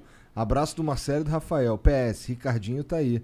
Manda um abraço. Marcelo e Rafael. Marcelo é o meu personal geek. O cara que manja tudo de Apple, quebra o galho aí, telefone da Tu é BO. fã de Apple mesmo? Nossa, eu perdi Tu, tudo que que é esses esse aí? dias. Esse é ah, iPhone. é verdade, aquele bonitão. Eu perdi tudo esses dias, ele recuperou pra mim. Não, vamos fazer, pô, Menotes Pop. Fica ligado aí, dia é primeiro. verdade, é. O cara, o cara falou aqui que vai fazer uma porrada de coisa aí do rock e tal. O Kirito GGWP manda. Salve Monark Igor. Você é fã de Sword Art Online. Eu não manjo. Kirito é o pers- protagonista. Eu não manjo. Desculpa. Salve Monark Igor. Salve César Fabiano. Eu gostaria de parabenizá-los por manter vivo o sertanejo raiz em pleno 2021. Da hora. Gostaria que o César e o Fabiano mandassem um abraço pro meu irmão mais novo, José Paulo de Conchas, tá fazendo aniversário hoje. Ele é muito fã de vocês. Ô, Zé Paulo, parabéns, paz e Um prosperidade. grande abraço, Deus te abençoe. Olha quem mandou essa daqui agora, o Walter Ayub. Ah, não é meu pai. Salve, salve. Sério? É. Salve, salve família. Essa é uma dupla que mantém viva a história do sertanejo raiz e conseguem acompanhar o movimento atual. Parabéns, César Menotti e Fabiano. Sempre tive uma dúvida: por que a pedra do rim do boi é tão valiosa? Eu ia falar um grande isso. abraço a todos. Ia fa- quando o Fabiano tá falando do boi, aproveita tudo, eu ia falar o que seu pai falou, que o boi ainda tem uma pedrinha que vale muito dinheiro. Por quê? Cara, eles fazem um remédio dela, se não me engano, acho que ele vai pro Japão, É, pra os China. chineses compram muito. Ih, e não é todo boi que dá, é raro. Pode- aparece em alguns. Tem que dar Red Bull pra caralho pro boi, pai. Pô, um abraço aí pro seu pai, obrigado por ele. e obrigado por essa observação dele. de a Perdi gente o patrocínio, foi mal. não, não, não. É que tu. Red Bull pro boi. tá Ah, caralho. Pô, foi, Cacofonia. foi, o- foi o Marinho que teve aqui, que começou a beber escondido. É. Caralho, o cara manja mesmo, né? Que doideira. Ele beber escondido e tal. Falei, "Cê- mas vocês são patrocinados? Não, eu tomo mesmo. Entendi. Pô, mas assim, não dá pra tu. O, o, o boi sofre por causa dessa pedra? Não, não, Não, é não, natural. não. É natural, o organismo Tanto que você não, cria. só depois de você abate que você sabe que ele tem. Entendi. Não dá pra. Não, não existe algo que você dá pra ele comer ou beber? Não, não, não, não, não. Como se fosse uma ostra, né? Ah, não. ah, entendi. É? Mais ou menos igual a pedra Vale no rim muito do essa pedra no rim, assim, muito mesmo? Vale, vale. É valiosa. Tipo quanto? Um milhão de Ah, reais? não, não, não, tudo Cara, não sei como que é medido, como que é, se é por grama, como Você já como teve que uma é. pedra no rim num dos bois seus? Não, ainda não. Então é bem raro, Mas bem como, raro. como eu não, não abato não o boi, abate. Ah, então sentido, se, faz se alguém sentido, teve, não me deu a minha porcentagem. Dei, vou embora pra lá. Dos que eu vendi. O IAF 90 916 manda aqui. Os Menotti têm uma empresa que aluga motorhome nos Estados Unidos e o Flow já demonstrou em outras vezes fazer entrevista fora do país. Opa! Estão convidados. Se vocês, Opa, assi- se cê- vocês cede assistirem. o motorhome pra gente? Está. Já é de vocês. Cara, a gente tava precisando mesmo dessa Se porra. vocês Nós- assistirem o DVD, do, o Me- os Menotti em Orlando, a gente montou o motorhome do César e saímos de Orlando e fomos para Key West, que é o ponto mais perto entre os Estados Cuba. Unidos e Cuba. É a coisa mais linda do mundo. Essa viagem, a ida e a volta, foi algo sensacional. Se vocês têm a vontade de gravar fora do país tem. nessa situação, Ó, porque no motorhome vocês têm tudo. Vocês têm a cama, vocês têm a cozinha, tudo, tudo, tudo. Vocês Mas têm, era cara, vocês exatamente pelas isso que estradas. Ó, Vocês sabem que quando- vocês acabaram de arrumar. Não, vocês se Não. fuderam eu, já estou, eu já estou falando. é. Motorhome USA, o Instagram também e a, e a empresa Motorhome USA. é, o nosso melhor carro lá já tá. É de vocês. Bicho, quer ficar 10 dias, 15, 20. Eu, eu não tava feliz de se fuder, que se, queria se fuder E outra mais coisa, ainda. não precisa postar nada, não precisa falar nada. É pra pegar e usar. Mas eu faço Não, questão não, de faço postar questão, aí. é. Se a gente tiver de férias, vocês vão num, vocês gravando e nós vamos atrás fazendo um churrasco. Pronto, você chegar já tá a Mas te Nossa, passo, te passo, tá fechado. passo pra vocês todas as manhãs que tudo que a gente aprender de motorhome eu já aprendi, de ruim e de bom. Então, lado ruim, lado bom, eu já aprendi. Maravilha. Da hora demais. Caralho, porra, obrigado. Que Feliz presente. demais, É. sim. É. Não quero royalties, apenas participar do projeto. Ih, fudeu, tem que convidar o cara agora. Bora, vamos junto. Ai, meu Deus. É, o Flow monta um estúdio, uma motorhome e viaja pelos Estados Unidos fazendo. Pô, pior que a gente. A gente total queria fazer uma, uma temporada tour, lá é. fora mesmo. Isso é uma parada que a gente fala desde que a gente começou o Flow, cara. Meus colegas foram lá agora fazer show, a Maiara Maraíza, o, o Zé Neto Cristiano, nós emprestamos pra eles. Cara, estão alucinados. Agora a Camila Loures, Aham. que ela é Uma youtuber, influencer tal, foda, influencer é. tá lá, que me chamou aqui agora. Eu já, pô, vai lá e pega que é seu. Usa. Pô, cara, porra. Maneiro, cara. Pô, obrigado, obrigado Ficou de bem mais fácil agora fazer esse rolê. Agora Deixa- você tem que só o Biden liberar, a gente. É, tem que É. deixar o Biden, tem, que esperar o Biden liberar. Vai liberar. Vila, essa porra tá acabando. Não, não, não Tá custa acabando. muito, né? Pouquinhos dias aí tá liberado, cara. Se É. Deus quiser. O mundo tem que andar. Ah, Se Deus tem, quiser. Tem pra caralho. Gente, porra, obrigado demais pela moral. Obrigado Pô, pelo deixa cara. eu, deixa eu dar um orgulho pro meu pai aqui. Vai. Meu velho que, pô, me apresentou vocês, me deu essa cultura de Oh, respeito, sabe? legal, então eu queria que vocês mandassem um salve lá pro Amauri, o nome do meu velho. Ô, Mauri. Seu Mauri, ele tá, ele, ele tá onde agora? Ele mora onde? Ele mora em Portugal atualmente. Mas Aí, ele Portugal. tinha um bar lá no Paraná que só tocava César Só- Menotti é, tipo, Fabiano. Que lugar no Paraná? Em Siqueira Campos, no norte. Siqueira pioneiro. Campos, é, no Norte Pioneiro. Eu sou de Califórnia, que é o nortão do Paraná, ali perto de Londrina. Já saí por ali. É, Pô, não, que lá era legal. o dia inteiro o bar, eu sei todas as músicas de vocês, de cor, você tinha... Um abração pro seu Já pai. cantamos lá em Portugal e agora o ano que vem a gente volta pra lá de novo, se Deus E quiser. quando a gente for agora, nós vamos lá almoçar com o seu Mauri. Pronto. Ui, agora eu dei orgulho demais pra era na máxima, meu pai assim tá lá. Obrigado, gente. Vocês querem, Moçada. querem falar mais alguma coisa? Mandar mais um salve? Deixar um tour aí que vai rolar, qualquer A coisa. gente quer agradecer a vocês, cara. Vocês são incríveis, bicho. Verdade, cara. Pô, que são gostoso demais, a gente que agradece, que não, a gente que agradece infinito. Queremos pedir a galera para seguir nossas redes sociais, que é Os Menotti, Fabiano Menotti, César Menotti. E no mais, só gratidão máxima. Flow é E demais. falar que eu, Obrigado pela moral. ah, por assistir vocês, e eu cheguei aqui um, um tanto quanto um pouco apreensivo, sabe? Quando Caralho, chega meio com frio na barriga, Isso assim, é porra. Porque eu fico vendo vocês lá direto assistindo, cara, pô, aí de repente a gente tá frente a frente. Por mais que a gente esteja acostumado, televisão e tal, é diferente, cara. Então, pô, fiquei muito feliz Eu de estar tinha que aqui. tá falando essa porra. né? É, para só. Eu tô muito feliz. Obrigado pelo carinho. Desde a primeira vez que o Cezinha esteve aqui, foi massa demais. O carinho e o respeito que vocês tiveram. E hoje, novamente, muito obrigado. Obrigado verdade. pela moral Pô, de verdade. Valeu, rapaziada. Chat, obrigado por todo mundo que assistiu aí. Valeu pela moral também. Não esquece de se inscrever, dar o like. Segue os caras. Beleza? Tá, Tá tudo lá. aqui na descrição. É isso. Um beijo. Tchau.